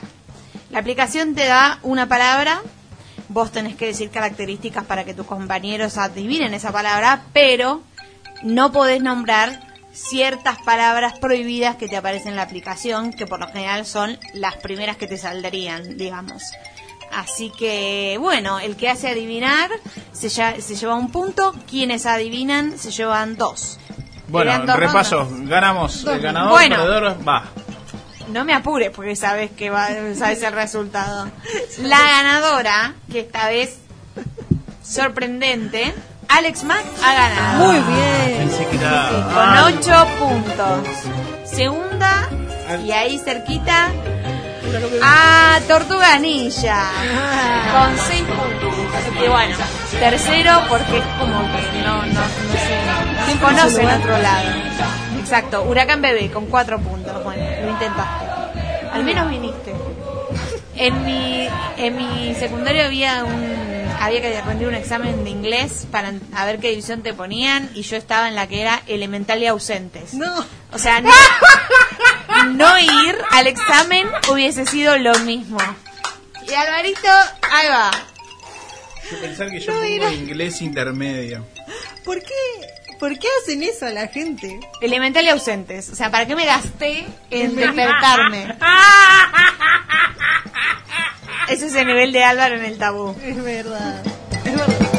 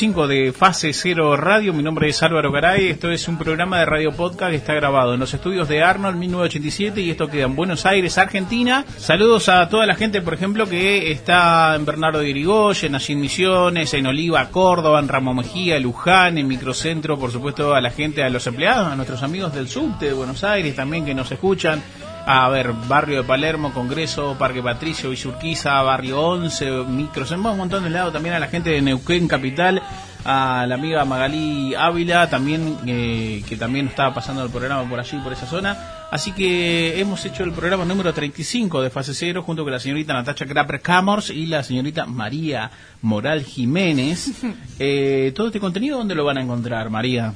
En todos lados. Bueno, en nuestras, eh, en nuestra, en nuestro Instagram, Fase Cero Radio. ¿Qué Uy, pasó? El nivel de cansancio que maneja hoy la señorita. Pido disculpas. En Fase Cero Radio, en Instagram, están todas nuestras eh, emisoras amigas que nos pasan con los distintos horarios. El link para estar en Spotify, para ir directo a Spotify como Fase Cero, nos encuentran y también en YouTube. Fase Cero Radio, en todos lados. Fase Cero Radio. Exactamente. Y eh, por supuesto hoy, como lo escucharon, entrevistamos a Georgina Orellano, eh, titular del sindicato del sindicato AMAR, eh, el sindicato de trabajadoras sexuales. eh, fue en dos en dos eh, en dos episodios porque fue muy interesante lo que dijo, así que también lo pueden escuchar entera y totalmente gratis en YouTube y eh, también en Spotify. Muy bien, hoy estuvo- Muy bien. No chocó a nadie, estamos vamos bien. Vamos Creo que no. No, bueno, un poquito lo toqué a un auto ahí en el garage, pero Si está escuchando esto, mm, No, nadie- no, no, le- el programa no se hace, no se responsabiliza por el rayo.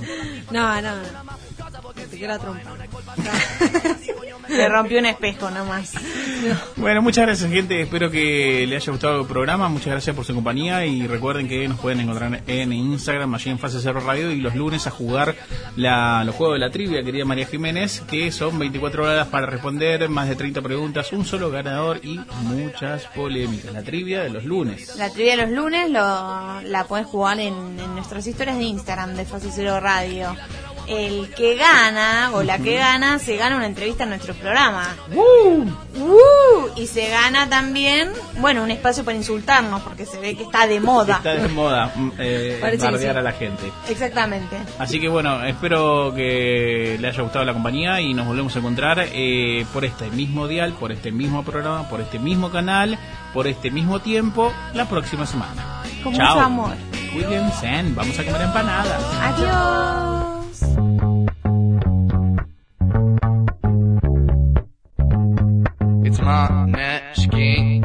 Non è stato facile per me trovarmi qui. Era un ospite inatteso, peso indesiderata Rese complici i satelliti che Riflettono un benessere artificiale, sì artificiale È in luna sotto la quale parlare d'amore Tu scaldati in casa davanti al tuo televisore. La verità nella tua mentalità È che la fiction sia meglio della vita reale. Che invece è imprevedibile Non è il frutto di qualcosa già scritto. Sul libro che hai già letto tutto Ma io, io, io no, io, io, io Io